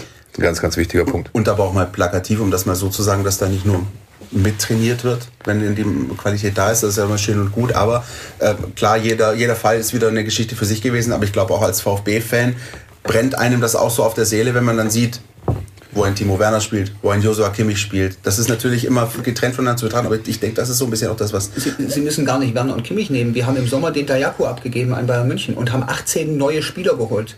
Da fragt sich jeder Fan, sag mal, sind wir eigentlich noch sauber? Ja, da holen wir von außen junge Spieler, die nicht das VfB-DNA haben und geben einen, der zu den Top-Spielern im Jugendbereich gehört, ab. Und das sind genau die Punkte, wo man sich dann eben fragt, ist es eigentlich eine Vereinsphilosophie, die bis nach oben durchgeht, wo dann eben nicht der Trainer entscheidet, ja, ob ein Jugendspieler übernommen wird oder nicht, sondern wo es diese, und ich glaube, das ist bei Salzburg und bei Leipzig ist es so, dass unabhängig davon, wer Trainer oder Sportdirektor ist, es die klare Maßgabe gibt, wie viele Spieler in den Profikader reinkommen. Und wenn einer von denen dann nicht gut ist, der nicht durch jemand von außen ersetzt wird, sondern der nächste nach oben genommen wird. Und das ist eben diese, diese Frage, die ich mir stelle. Ich habe das heute Morgen sehr, sehr wohlwollend betrachtet, als ich es gelesen habe. Und ich hoffe, dass sich da auch was verändert. Die Auswirkungen wird man erst in Jahren sehen werden. Aber die Frage, ziehen wir diese Philosophie durch den ganzen Verein durch? Die kann ich zwar nicht auf Knopfdruck machen, aber dafür brauche ich auch nicht zwei Jahre, das zu diskutieren. Und da muss ich mit jedem, der in, in einem verantwortlichen Bereich, ist, und das fängt im Aufsichtsrat an, und im Vorstand geht es weiter, weil da ja auch über Transfers gesprochen wird und auch über Trainer muss das ganz klar in den Köpfen sein. Und da brauche ich im Prinzip eine Zustimmung von denen, dass jeder Einzelne sagt, ich gehe diesen Weg mit und wir werden alle Entscheidungen dem dann auch unterordnen. Sie haben jetzt den Aufsichtsrat mehrfach schon angesprochen und man hat auch schon äh, Aussagen von Ihnen gelesen, die zumindest darauf hindeuten, dass man da vielleicht die Besetzung zumindest äh, überdenken sollte. Können Sie das oder wollen Sie das konkretisieren? Naja, es ist so, wenn ich mit, ähm, wenn ich mit Mitgliedern und Fans rede, dann gibt es fünf Themenbereiche, die die ansprechen. Und ein Themenbereich ist der Aufsichtsrat. Das kommt von den Mitgliedern. Die sagen da ziemlich harte Sachen, wie da muss dringend aufgeräumt werden, da gehören einzelne Personen raus. Ich kann dazu gar nicht Stellung nehmen, weil ich die handelnden Personen nicht kenne. Und bevor ich nicht jemanden kenne und weiß, wie derjenige arbeitet und ob er in ein Gremium reinpasst oder nicht, werden Sie von mir keine Aussage hören, da muss jemand raus. Ich weiß nur, dass drei neue Posten im Aufsichtsrat besetzt werden. Das eine ist der Präsident als Aufsichtsratsvorsitzender und dann sind zwei offene Stellen. Das heißt, ein Drittel des Aufsichtsrats wird mit neuen Köpfen, mit neuen Kompetenzen besetzt. Allein das ist schon eine großartige Möglichkeit aus meiner Sicht, ähm, dort bestimmte Dinge zu verändern. Das zweite ist, ähm, ich habe das in meinem Leben gelernt, dass man mit bestehenden Teams Bewusstseinsveränderung durchmachen kann. Ist ja immer die Frage, was ist die Philosophie eines Vereins? Was ist das langfristige Konzept? Das heißt, was den Aufsichtsrat betrifft, muss man sich die einzelnen Personen anschauen, muss gucken, dass man gut zusammenarbeitet, in dieselbe Richtung geht. Und nur für den Fall, dass man nicht in dieselbe Richtung geht, was ich sage jetzt mal zum Beispiel die Nachwuchsförderungsphilosophie betrifft, dann müsste man sich Gedanken machen, so ein Gremium richtig besetzt ist oder nicht. Ja, aber diese Zeit äh, muss sich aus meiner Sicht ein Präsident und Aufsichtsratsvorsitzender unbedingt nehmen, sich genau anzu anzuschauen, wie sieht es da im Moment aus, wo wollen wir hin und haben wir dafür die richtigen Kompetenzen und Personen. Haben Sie denn die Zeit gesetzt, den Fall, wir haben jetzt den 16. Dezember, Sie sind gewählt worden, dann äh, steht die nächste ordentliche Mitgliederversammlung quasi schon vor der Tür, wo wiederum eine Präsidentschaftswahl ansteht. Wir reden also von Monaten. Ist die Zeit ausreichend, um solche Veränderungen anzustoßen? Oder andersrum gefragt, würden Sie das tatsächlich auch mit dem Wissen, dass es vielleicht bei der nächsten Wahl dann zur Abwahl kommt, äh, trotzdem mit, mit, mit Vollgas sozusagen angehen? Ja, klar. Ähm, also erstens, man kann ja salopp sagen, dass derjenige, der jetzt Präsident wird, ganz gute Chancen hat, seine Amtszeit dann auch zu Ende zu bringen. Richtig, klar. Ähm, vielleicht wird es der Präsident, der die kürzeste Amtszeit, die es jemals mit einem VfB-Präsidenten gab. Ja, und vielleicht feiert er da sogar einen Aufstieg, wer weiß, ja. Ähm, ich glaube, man darf jetzt wegen den acht Monaten nicht sagen, man macht Dinge anders, als wenn man für vier Jahre gewählt wird, weil das Ziel darf nicht sein, aus meiner Sicht, darauf zu gucken, dass ich in acht Monaten wiedergewählt werde, sondern das Ziel muss sein, weil es geht ja um VfB Stuttgart, jetzt die richtigen Dinge in Gang zu setzen. Und ich gehe jetzt mal davon aus, dass, und das habe ich auch von vielen Fans und Mitgliedern gehört, und das ist unabhängig, ob Vogt Präsident wird oder Riedmüller, dass diejenigen das schon honorieren, dass sie sagen, jetzt in der jetzigen schwierigen Situation, auch mit der acht Monate Wahlperiode, sind hier zwei Leute bereit und waren insgesamt neun bereit, jetzt das Risiko zu gehen, sich wählen zu lassen und abwählen zu lassen. Und wenn der neue Präsident in den ersten acht Monaten, ich sage jetzt mal, einen guten Eindruck macht,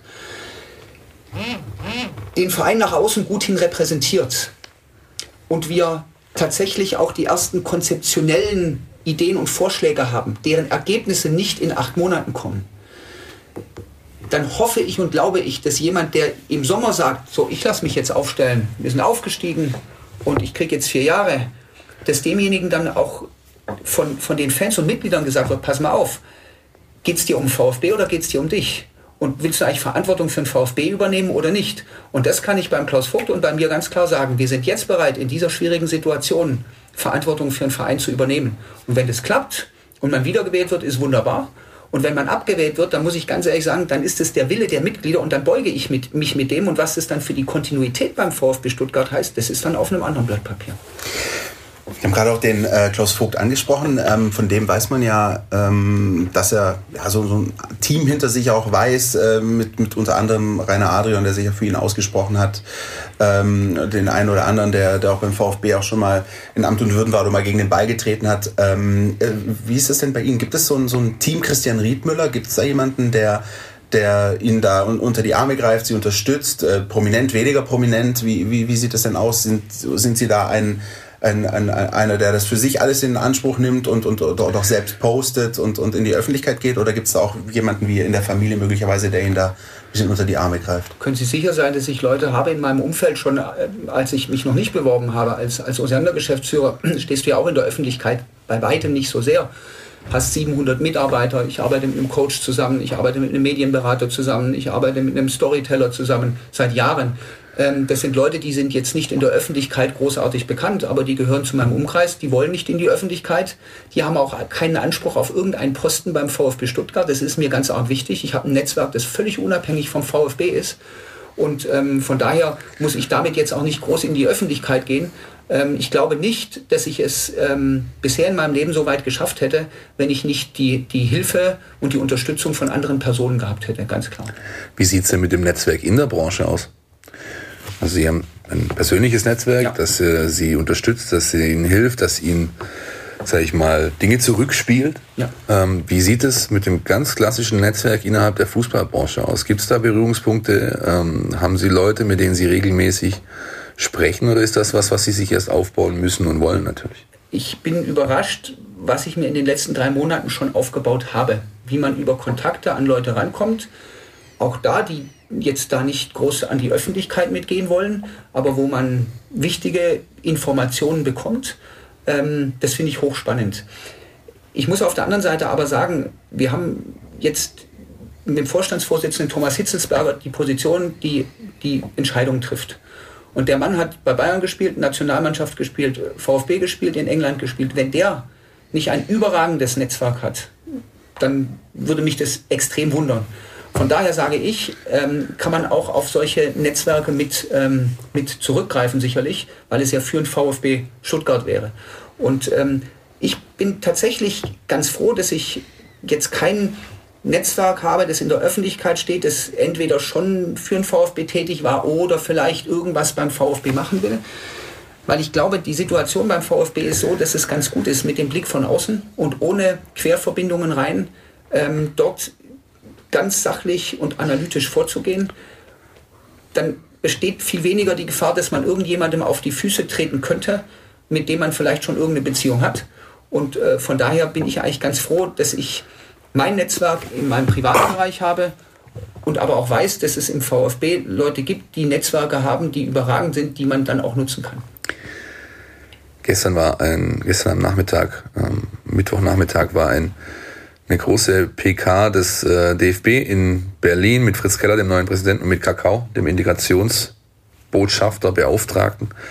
Ähm, ein paar Stunden zuvor ist Jürgen Klinsmann äh, Hertha BSC-Trainer geworden und glaube ich, wir müssen niemandem erzählen, was sich in den letzten Wochen und Monaten ähm, um Guido Buchwald, einen ehemaligen, auch ehemaligen verdienten Spieler, Ehrenspielführer, gewesen, zurückgetreten, richtig, ähm, was sich da alles abgespielt hat. Wie sehen Sie diese ganze Thematik der ehemaligen? Äh, ist das was, wo Sie sagen, wir müssen schauen, diese Menschen besser in den Verein einzubinden, weil sie eben allein durch repräsentative Funktionen uns als Gesamtheit VfB Stuttgart viel bringen? Oder ist das was, wo Sie sagen, ähm, viele Versuche gemacht worden, alles gescheitert, vielleicht doch eher in der Schublade lassen?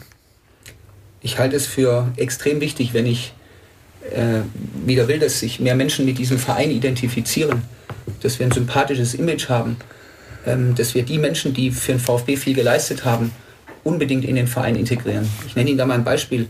Ich bin immer wieder mit Kindern, äh, mit, mit Freunden, die Kinder haben, äh, im, im Stadion äh, ein, zweimal im Jahr im Businessbereich, ansonsten in der Kurve. Aber wenn ich im Businessbereich bin und mir die Fotos anschaue, die dann die Kinder mit entweder aktuellen Spielern oder ehemaligen gemacht haben, dann sind die schönsten Fotos die, äh, mit Güter Buchwald, Kakao oder Günter Schäfer.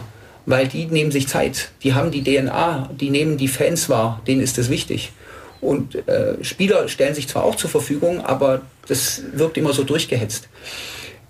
Die Herausforderung ist es, dass man diese ehemaligen Spieler auf Positionen setzt, wo sie, wo sie auch richtig sind. Aus meiner Sicht macht es Bayern München hervorragend. Die haben unglaublich viele ehemalige Profis, ähm, aber nicht im Aufsichtsrat oder so, sondern auf Positionen im FC Bayern, wo sie auch hingehören, wo sie hinpassen, wo sie Kontakt zu Fans haben.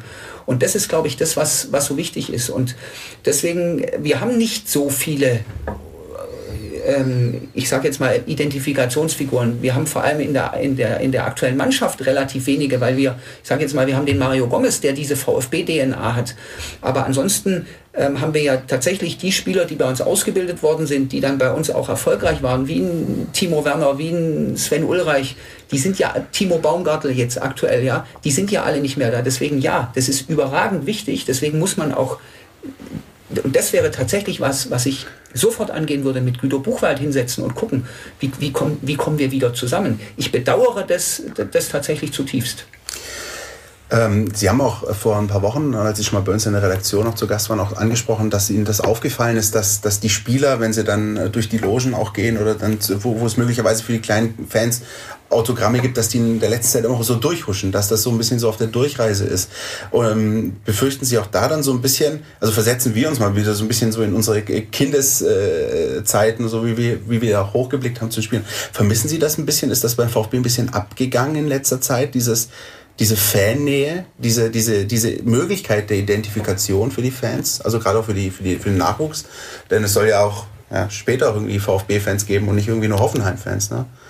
Ich glaube schon. Das ist aber insgesamt eine Entwicklung, die ich im, im, Profifußball kritisch betrachte. Es gibt Mannschaften und Vereine, die können das besser und es gibt andere, wo das, wo das schwieriger ist. Ähm, wenn wir, ich sag jetzt mal, als Fans Trikots kaufen sollen und dann Namen hinten drauf sticken, und der Spieler ist nach einem halben Jahr wieder weg oder interessiert sich jetzt nicht großartig für die Fans, geht nicht nach dem Spiel mal in die Kurve zum Abklatschen, ist, ich sage mal, ein Spieler, der verletzt ist und ich sage jetzt mal, sich gut bewegen kann, warum ist der bei einem Heimspiel nicht mal im Familienblock in der Untertürkheimer Kurve, ja, und, und, und macht da Fotos oder gibt Autogramme? Warum gibt es nur, ich glaube, zwei Fritzle-Kostüme anstatt zehn und man sagt, komm, äh, macht zehn Fritzle-Kostüme, vielleicht noch ein Baby-Fritzle, weil das große Fritzle, also manche Kinder heulen ja auch und dann schickst du die an einem Spieltag morgens um, am Samstagmorgen auf die Marktplätze in den Städten der Region und, und, und, und machst da Autogrammstunde mit denen.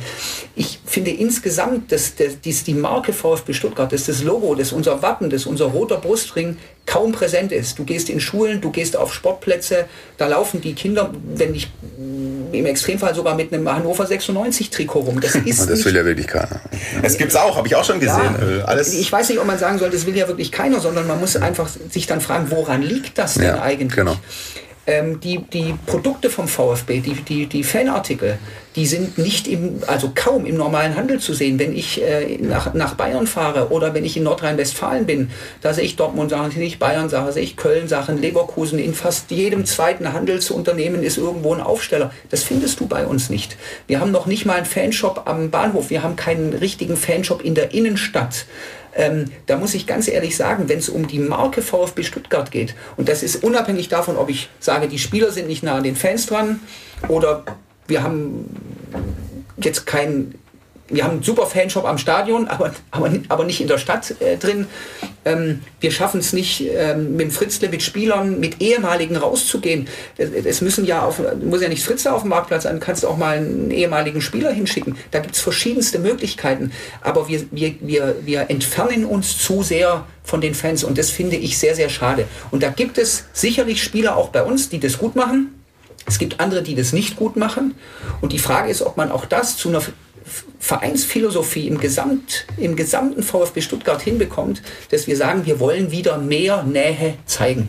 Egal ob durch Personen, ob durch Maskottchen oder durch Fanartikel oder was auch immer. Stichwort Marke VfB Stuttgart. Also gibt es ja mittlerweile seit der Ausgliederung gibt es ja sozusagen die äh, Seite EV, ja, was wir gerade auch besprochen haben. Fannähe, Mitgliedernähe und da gibt es natürlich auch die Seite AG, ähm, wo durchaus äh, mittlerweile ein offenes Geheimnis ist und äh, man ja auch äh, nicht genau weiß, aber durchaus ähm, im Bereich des Möglichen ist, dass auch demnächst ein, ein zweiter Investor äh, vorgestellt wird ähm, rund um den VfB Stuttgart. Ähm, wie sehen Sie generell die, die äh, sage ich mal, das Konstrukt VfB Stuttgart, also in seiner Gesamtheit EVAG und äh, wie blicken Sie auf dieses Thema zweiter Investor? Ich habe für die Ausgliederung gestimmt. Ich finde, wenn man 25 Prozent der Anteile abgibt, ist es vernünftig. Dortmund hat jetzt mit Puma bis 2028 einen Vertrag über 250 Millionen Euro abgeschlossen. Wenn du da nicht komplett den Anschluss verlieren willst, ähm, dann äh, tun einem diese knapp 50 Millionen Euro, die man jetzt vom ersten und die man vielleicht auch dann von dem zweiten oder mehreren Investoren bekommt, sind aus meiner Sicht dringend notwendig und ich habe trotzdem noch den Hauptanteil ähm, bei den Mitgliedern des, des Vereins. Also von daher, ich finde das richtig, dass das gemacht worden ist. Die Frage ist jetzt, wen holt man als zweiten Investor rein oder als dritten und vierten? Und da bin ich ein Freund zu sagen, lieber Zeit lassen, einen finden, der einen Mehrwert bietet, der zu unseren Werten passt, den die Mitglieder auch akzeptieren. Ähm, auch wenn man dann vielleicht noch mal ein bisschen Zeit auf den Geldsegen warten muss, aber nicht den erstbesten oder zweitbesten nehmen. Ähm, und äh, deswegen wäre ich da sehr vorsichtig. Das ist aber, ich, wissen Sie, ich bin Familienunternehmer in einem 425 Jahre alten Unternehmen. Ich denke, ich habe gelernt, langfristig zu denken.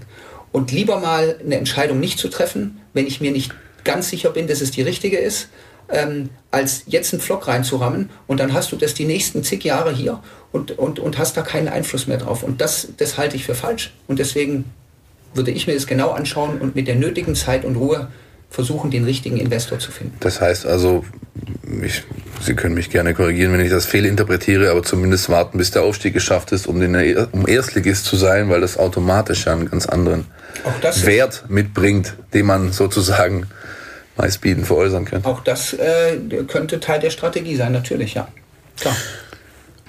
Es gab ja äh, auch durchaus Spieler, wenn wir schon bei, bei ehemaligen Spielern sind, wie Jens Lehmann beispielsweise, der da auch immer davon gesprochen hat, auch zu, zu seiner Zeit, als er beim VfB gespielt hat, Mensch, ich gucke mir das hier an, ich sehe das Wirtschaftsumfeld, ich sehe, was hier zu machen ist. Äh, ist das auch etwas, wo Sie den Eindruck haben, da hat der VfB zu wenig gemacht oder macht der VfB zu wenig mit Blick auf Sponsoren aus der Region?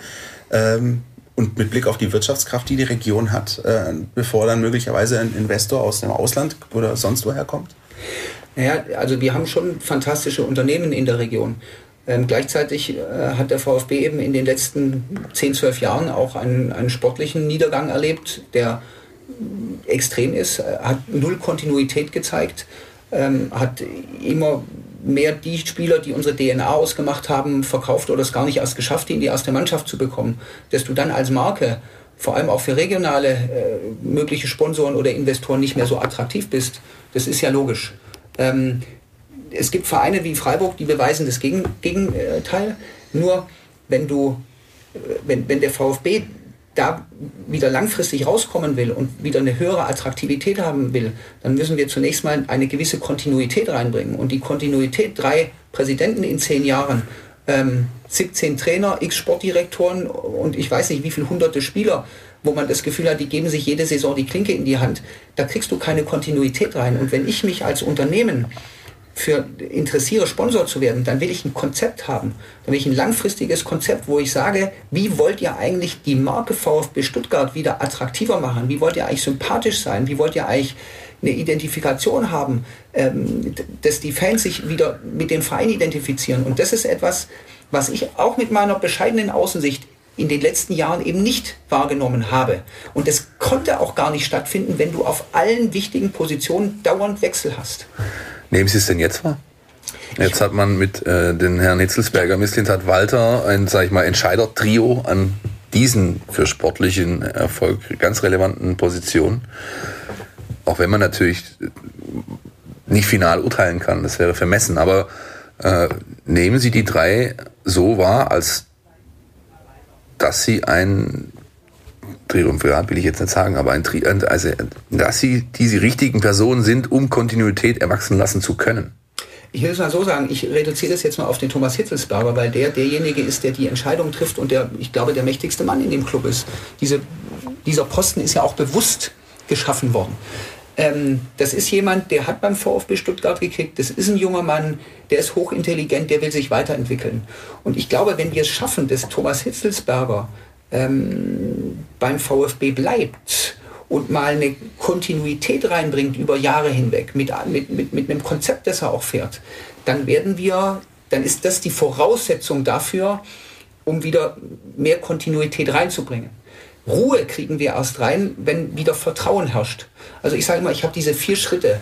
Ich muss transparent sein, damit Glaubwürdigkeit entsteht. Wenn Glaubwürdigkeit entsteht, dann schaffen wir wieder Vertrauen. Und erst wenn wir Vertrauen haben, wenn unsere Mitglieder und Fans wieder vertrauen, wenn die Sponsoren vertrauen, dass der Verein sich in die richtige Richtung bewegt, erst dann wird Ruhe einkehren. Vorher wird keine Ruhe einkehren.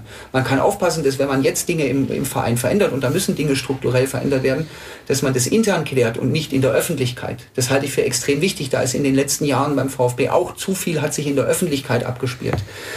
Aber für mich ist jetzt ähm, tatsächlich die Besetzung Thomas Hitzelsberger als Vorstandsvorsitzender die Möglichkeit, wieder Kontinuität reinzubringen.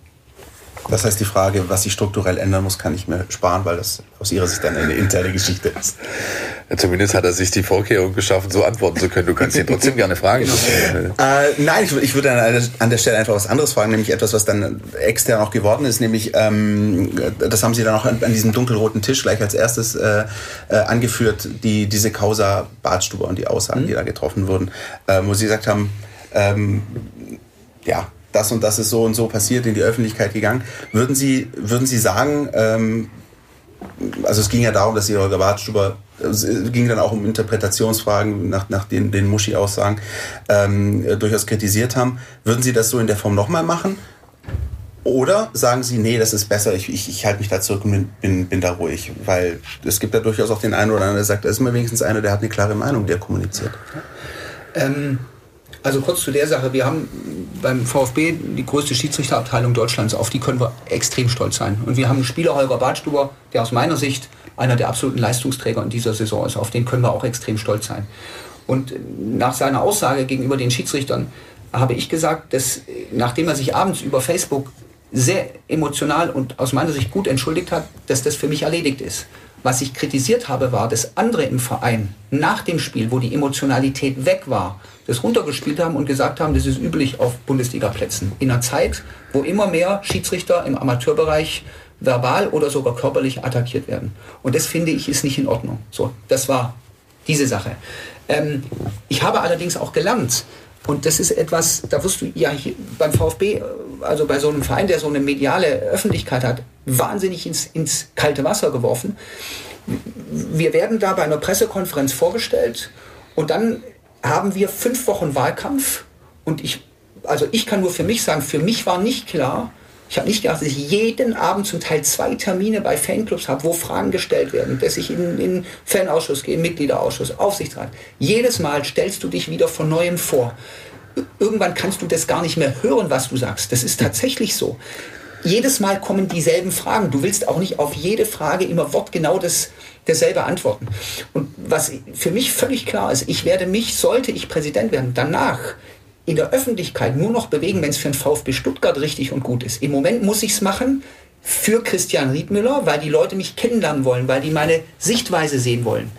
Aber wenn das vorbei ist, dann ist auch das, was sich der VfB Stuttgart wünscht, mit einem Christian Riedmüller. Der Präsident ist im Hintergrund. Im Vordergrund stehen Mannschaft und Fans, die sollen im Fokus stehen. Wird viel zu viel über Gremien, Präsident und wen auch immer geredet. Und deswegen habe ich aus der, aus der äh, Sache gelernt, einzelne Namen von Spielern oder Verantwortlichen nie, nie in der Öffentlichkeit in den Mund nehmen, das kann nicht gut hinten rausgehen. Das muss nur einfach falsch interpretiert werden. Selbst, selbst wenn ich eine bestimmte Sichtweise hatte und der Meinung war, das auch verständlich gesagt zu haben, kann man trotzdem natürlich jeden Satz auch anders interpretieren. Und das ist diese, diese große Gefahr, die man, die man läuft. Und deswegen werde ich als äh, Präsident, und ich mache das auch jetzt im Wahlkampf seitdem, keine einzelnen Namen mehr in, in Mund nehmen, außer ich äußere mich wie über den Hitzelsberger positiv, weil ich sage, es ist die richtige Besetzung. Ähm, und wenn es etwas kritisch zu betrachten gibt, auch als Aufsichtsratsvorsitzender, dann wird sowas intern gemacht, aber das darf nicht öffentlich sein. Wenn wir schon wieder beim äh, Wahlkampf angekommen sind, äh, das haben wir mit Ihrem Kontrahenten auch gemacht. Äh, der hat Sie auch beschrieben in drei Begriffen. Wie würden Sie Klaus Vogt mit drei Begriffen beschreiben? Sympathisch, riesen VfB-Leidenschaft und ähm, erfolgreicher Unternehmer. Bevor wir dann zum Spiel ein bisschen kommen, da wollen wir auch noch ein paar Takte drüber verlieren auf das, äh, das anstehende Spiel in der Kurpfalz, Sandhausen. Ich muss ja mal wieder meine Erdkunde-Skills äh, hier mal, ja, ich wurde die letzten Monate. Hartwald, ja, jeder ja. sagt was anderes. Ich wurde die letzten Monate ja auch zu Recht immer wieder ähm, darauf hingewiesen, dass meine Geografiekenntnisse nicht unbedingt aber das ist in der Kurpfalz, bin ich ganz sicher. Ich habe es heute Morgen nochmal nachgelesen. Ähm, warum, Herr Riedmüller, sollen die VfB-Mitglieder Sie wählen am 15.? weil sie überzeugt sind, dass ich der richtige Präsident für den VfB Stuttgart bin. Kurz, knackig und prägnant. Manchmal sind Dinge auch ganz einfach. So sieht's aus. Dann würde ich sagen, ähm, zu guter Letzt, nach dieser Mammutfolge, blicken wir voraus auf das Spiel beim SV Sandhausen. Ähm, es geht darum... Ich will, ich will sagen, ich habe gesagt, ja. weil sie überzeugt sind. Ich möchte eigentlich sagen, wenn sie überzeugt sind ja, ich will das jetzt noch nicht in kausalen Zusammenhang tun, dass alle überzeugt sind, sondern ich will sagen, wenn sie überzeugt sind, dass ich der richtige Präsident für den VfB Stuttgart bin, dann sollen sie mich wählen. So machen wir das. Ähm, SV Sandhausen gegen den VfB Stuttgart. Und ich würde sagen, ohne große Umschweife, äh, bevor wir da unseren Quark dazu geben, äh, lassen wir einen Experten zu Wort kommen, nämlich Jonas Bischofberger, der mit taktisch auf diese Partie blickt. So sieht's aus. Die Mein VfB Taktiktafel. Hier geht's ins Detail. Am Sonntag reist der VfB nach Sandhausen, dem kleinsten Zweitligastandort, äh, dem äh, ewigen Underdog der Liga. Und ähm, so wie sich der Verein der SV Sandhausen nach außen präsentiert, so spielen sie eben auch Fußball. Also da findet man eher keine ausgefeilten Ballbesitzkonzepte, sondern es äh, geht eben um einen bodenständigen Fußball.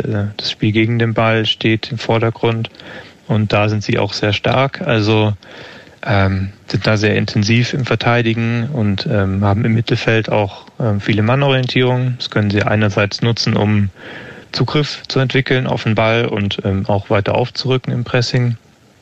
Ähm, oder eben, wenn sie tiefer verteidigen wollen, können sie damit auch Läufe aus dem Mittelfeld in die Spitze aufnehmen und mannorientiert verfolgen und dadurch eben ähm, Steilpässe hinter die Abwehr verhindern.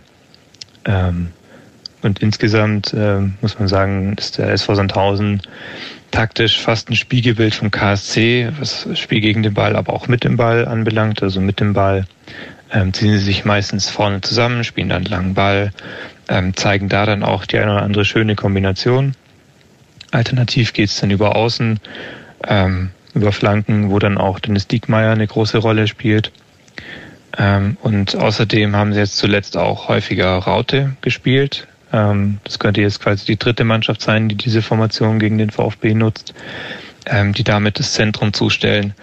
Und ähm, entsprechend könnte das auch eine sehr zähe Partie werden weil Sandhausen eben auch nochmal defensiv stärker ist als der KSC, eher in die Richtung Osnabrück geht. Und dementsprechend wäre es auch wichtig, dass man ein 1 zu 0 als Dosenöffner erzielt, damit der Gegner eben nicht 90 Minuten lang nur verteidigen kann, denn das äh, kann der äh, SV Sandhausen sehr, sehr gut. So, das also die äh, Einschätzung von äh, Jonas. SV Sandhausen irgendwie ganz äh, komisch, ne? Jahr für Jahr gefühlt äh, als erster Absteiger genannt aus der zweiten Liga, halten sich aber Jahr für Jahr und das recht äh, problemlos in, dieser Liga. Ähm, Herr Riedmüller, wie schwierig wird diese Partie äh, nach diesem Derby-Sieg aus Ihrer Sicht? Extrem schwierig. Die Gefahr beim VfB ist ja schnell, dass ein 3 zu 0 Sieg im Derby die Erwartungen schon wieder äh, stark ansteigen lässt. Ähm, für Sandhausen ist es als Underdog natürlich nochmal was, wo die mit einer ganz anderen Einstellung gegen uns reingehen, gegen VfB Stuttgart. Das sind ja dann immer die schwierigsten Spiele, wenn du jemand hast, der von der ersten Sekunde an jeden Grashalm umwälzt. Und ähm, wir haben natürlich den Druck, dass wir im Moment nur auf Platz 3 sind und ähm, den Anschluss da oben nicht verlieren dürfen. Weil ich glaube, ein Relegationsspiel will, will bei uns äh, niemand, niemand haben, da kannst du ja wieder nicht planen. Deswegen sehr, ich, sehr, sehr schwieriges Spiel. Ich würde es nehmen, aber nur gegen Union Berlin, das, um das wieder gut zu machen. Aber nein, Sie haben recht. Aber dann, dann hast du wieder das nein. Problem, dass du, dass du also. bis zum Schluss zweigleisig planen musst. Und das wäre aus meiner Sicht schlimm. Eigentlich ja. wäre es schön, du hast, steigst drei Wochen vor vor Ende der Saison weißt du schon, du steigst auf und, und hast eine Planungssicherheit. Aber das Spiel wird schwierig, es wird trotzdem cool. Da werden tausende VfB-Fans hinfahren. Ja. Vielleicht wird es ein Heimspiel für uns. Ja. Ich glaube, dass vielleicht können sie streichen. Also, also ich, ich habe äh, die Tage auch mit äh, Leuten aus Fernbetreuung gesprochen und auch Menschen, die, äh, sage ich mal, Busfahrten und sonst was organisieren. Das wird eine Völkerwanderung. Ja. Ähm, also 10.000. Damit kann man rechnen, plus x Sonderzüge fahren oder Entlastungszüge, wie es, glaube ich, korrekt heißt. Ähm, das wird eine richtige Party in Weiß-Rot da werden. Vorausgesetzt natürlich, das Sportliche passt. Und ich hab's auch, also ich, ich sehe es nicht unbedingt so in dem Kontext, weil der Derby-Sieg vorausgegangen ist, als schwierig an, sondern weil Sandhausen eine Mannschaft ist, die seit Jahren völlig unter dem Radar fliegt, ja, die äh, sehr unbequem ist, die auch in dieser Saison, finde ich, tabellarisch zu schlecht dasteht für das, was die spielen. Die haben äh, einen Stürmer, der knipsen kann vorne drin. Die haben äh, erfahrene Leute wie Paccarada, wie Dennis Diekmeyer, äh, der auch schon ein paar Jahre Bundesliga gespielt hat, wie Buhadus, einer der Top-Joker der Liga. Also das ist alles andere als auf die leichte Schulter zu nehmen. Und ich bin wirklich äh, sehr gespannt tatsächlich, wie es die Mannschaft handeln wird.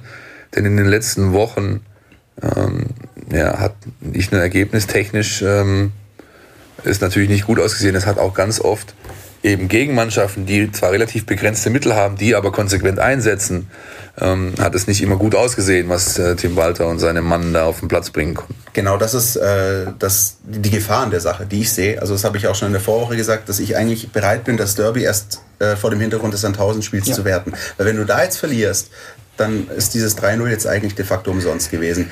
Ähm, bei, bei Sandhausen hat man gemerkt, übrigens auch ein sehr interessanter Trainer mit Uwe Koschinat, äh, ein richtiger Trainer Fuchs, äh, der, da gab es eine kleine, eine kleine Delle und zwar nachdem sie Philipp Förster abgegeben haben, so zum Ende ja. der Transferperiode. Da hat man gemerkt, das hat den Verein tatsächlich ein bisschen getroffen. Äh, da gab es dann erstmal wochenlang keinen Sieg. Mittlerweile haben sie sich da wieder gefangen, zumindest punktetechnisch. Aber den, den Abgang, den haben sie nur schwer verdaut. Ne? Ja, sie spielen es, äh, oder zumindest Förster spielt es runter, mit dem haben wir gesprochen die Tage auch. Ähm, könnt ihr bei uns in der App lesen, die Geschichte rund um ihn. Und der spielt es völlig runter, aber klar ist es, ähm, man, man sieht, man hat's gesehen. Ja? Andererseits, ähm, glaube ich, wird das am, am, am Samstag keine äh, große Rolle spielen, denn die Sandhauser werden zeigen wollen, wir können es auch ohne ihn. Und ja, Uwe Koschenat, den kenne ich noch aus Zeiten, da war er bei Fortuna Köln, Drittliga, waren meine Drittliga-Berichterstatterzeiten. Da, damals hast du teilweise, wenn du in der Kreuzeiche warst, wenn sie gegen Kickers gespielt haben oder so, da hast du, du draußen standest, hast du das gehört, was der in der Kabine von sich gegeben hat. Also das ist ein Typ, der kann, glaub, da, da, da gehst du durchs Feuer für den. Ja, der kann Mannschaften richtig heiß machen. Bin sehr gespannt auf das Spiel und also ich finde, du kannst ja einfach auch großartig keine Niederlagen mehr leisten, Leute. Wir haben vier Spiele schon verloren diese Saison. Wenn du Erster oder Zweiter werden willst, hast du nicht mehr allzu viele Pleiten, die du dir erlauben kannst im restlichen Saisonverlauf, nicht in der Vorrunde, sondern insgesamt, um so einen Platz dann auch am Ende inne zu haben. Ich glaube, es geht aber bei dem Spiel tatsächlich sogar um zwei Sachen. Der Derby-Sieg war zwar schön, aber die Stimmung war nicht gut. Und ähm, das hatte natürlich auch extrem damit zu tun, dass von Karlsruhe kaum jemand im Stadion war. Ähm, und das insgesamt hatte ich habe ich auch so, so, das Gefühl gehabt im Stadion, obwohl das der erste, ich sage jetzt mal, etwas souveränere Sieg in der Saison war, nämlich mit drei Toren Unterschied, mit relativ wenig Chancen vom Gegner. Ähm, der Funke nicht so richtig übergesprungen ist. Und ich glaube, wenn wir jetzt nach Sandhausen fahren mit 10.000 VfB-Fans, dass da stimmungsmäßig auch wieder richtig die, richtig die Post abgeht. Sowohl von den Sandhausen-Fans aus, als auch von unseren Fans. Und dass ich wieder ein Stadion habe, wo beide Fangemeinschaften sich gegenseitig hochpushen und das äh, zwar ein kleineres Derby ist als das gegen Karlsruhe und von der Rivalität her natürlich auch ein ganz anderes, aber dass wir da auch wieder die Stadionatmosphäre haben, die ich eigentlich beim Spiel gegen Karlsruhe nur gesehen habe, als diese sensationelle Choreo da, da war. Ja. Und deswegen äh, glaube ich, ist das auch nochmal, zumindest für unsere, äh, für, für, für, die, für viele VfB-Fans nochmal noch mal ganz wichtig, die ja, ich hatte das Gefühl, diesen 3 zu 0 Sieg gar nicht so euphorisch gefeiert haben, weil sie gesagt haben, das war aber kein Derby. Und ja. sowohl von dem, was von Karlsruhe kam, auch, auch von, der, von der Mannschaft her, die haben, glaube ich, nicht eins ihrer besten Saisonspiele gemacht, als auch was von den Fans kam, weil die ja gar nicht im Stadion drin waren. Und ich glaube, da ist jetzt eine, Chance auch für unsere Fans, die so hinterm VfB stehen, dass die jetzt bei dem Spiel ähm, wieder ein stimmungsgeladenes Spiel haben. Und ich denke, das sollte auch Ansatzpunkt von den Verantwortlichen der Mannschaft sein, genau darauf bei der Motivation nochmal abzuspielen und zu sagen, so pass mal auf, wir müssen, wir, wir müssen hier als Verein noch, noch, noch was leisten und deswegen ist dieses Spiel unabhängig von der Punkte- und Tabellensituation so wichtig, dass wir hier jetzt was raushauen, was die Leute so begeistert, dass wir, dass wir hier wieder diese, diese, diese riesige geile Fan-Atmosphäre haben. Das ist doch ein schöner, ein schönes Wort zum Sonntag. Jetzt müssen wir natürlich nur noch einen Tipp entlocken, wenn Sie möchten. Sie, nee, Sie, Sie müssen eigentlich. Wie geht's denn aus am Sonntag? Ich denke, wir gewinnen 2 zu 1. Ich glaube, das nehmen wir alle, oder? Das nehmen wir mit, richtig. Also noch, noch, also zu null traue ich mich nicht, nachdem wir, jetzt, nachdem wir jetzt im letzten Spiel schon, schon zu null gewonnen haben. Äh, ich denke, die drei Punkte, die, die sind auf jeden die Fall das, das, Wichtigste. Genau. Eine letzte Kategorie haben wir noch für Sie. Entweder oder. Unser Podcast Tiki Taka. Herr Riedmüller, wir haben, äh, das haben wir auch mit Herrn Vogt gemacht, oder das machen wir eigentlich mit jedem Gast, der bei uns in der Sendung ist, das äh, Podcast Tiki Taka nennt sich das. Das ist, Sie kriegen jetzt drei Entweder-Oder-Fragen gestellt äh, beantworten die und begründen ihre Antwort. Ja? VfB-Spielmacher, Sieger Winzer oder Balakow? Ähm, Balakow, ähm, einfach aus dem Grund, dass ich als Balakow beim VfB Stuttgart gespielt hat, schon etwas älter war und ihn stärker, stärker wahrgenommen habe tatsächlich als den Asker Winzer. Und ich bin ja Jahrgang 74, da war ich noch relativ klein und jung und deswegen Balakow. Ganz kurz, wir hatten noch, damit wir diese Retro-Passage ganz kurz in unserer Folge haben, Philipp. Wie schön war das damals, als Krasimir Balakow sich den Ball zu dem Freistoß zurechtgelegt hat. Du hast eigentlich gewusst, der geht meistens rein. Ne? Das war wie ein Elfmeter. Das war damals. eine schöne, das war tatsächlich ah, schön. Ja. Diese, Zeiten sind, diese Zeiten sind lang vorbei. Ja, Sie können, Sie können so sagen, meine, äh, also meine, meine, meine Ex-Frau, ähm, mit der ich übrigens ein richtig gutes Verhältnis habe, die hat mal zu mir gesagt, ähm, sie sieht ja Männer nicht weinen, aber als ich mit meinem Freund beim Abschiedsspiel von Balakow war und, und sie mit war mit, mit der Frau meines Freundes, da waren halt zwei Männer neben zigtausend anderen, die haben hemmungslos geweint, als der seine Ehrenrunde gelaufen ist. Ja, also das ist schon ein magisches Dreieck, dieses, dieses geniale Tor damals gegen Schalke in der, glaube ich, 88. Minute, ja. wo wir den, den Abstieg verhindert haben und dazu noch Schalke die Meisterschaft versaut haben, ja ähm, weil ja, glaube ich, zeitgleich Bayern auch ein Tor ja, geschossen hatte. Richtig. Das war damals in der Radioübertragung sensationell in zwei Spielen Tor. Also von daher Ballerkopf. So, siehst du, Retro-Passage. Dankeschön. Sehr schön. Sehr gut. Sehr schön. Stadionbesuch, Kurve oder Loge?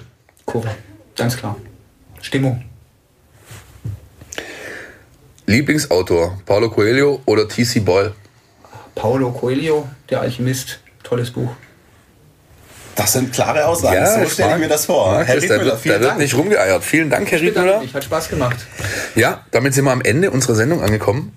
Äh, eine absolute Monstersendung, muss man sagen, weil wir, wie gesagt, diese beiden Teile getrennt voneinander aufgenommen und gegeneinander geschnitten haben.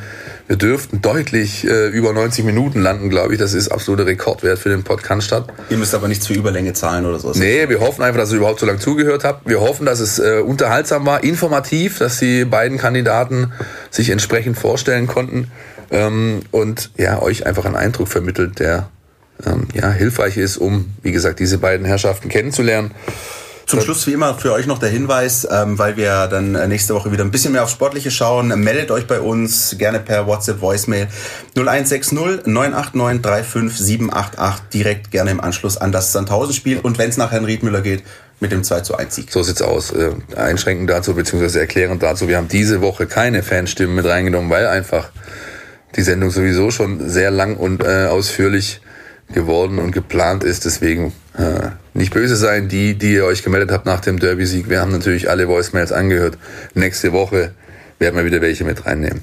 Herr Riedmüller, nochmal herzlichen Dank, dass Sie uns hier empfangen haben, dass Sie sich die Zeit genommen haben. Äh, hat uns Spaß gemacht. Ja auch, Dankeschön.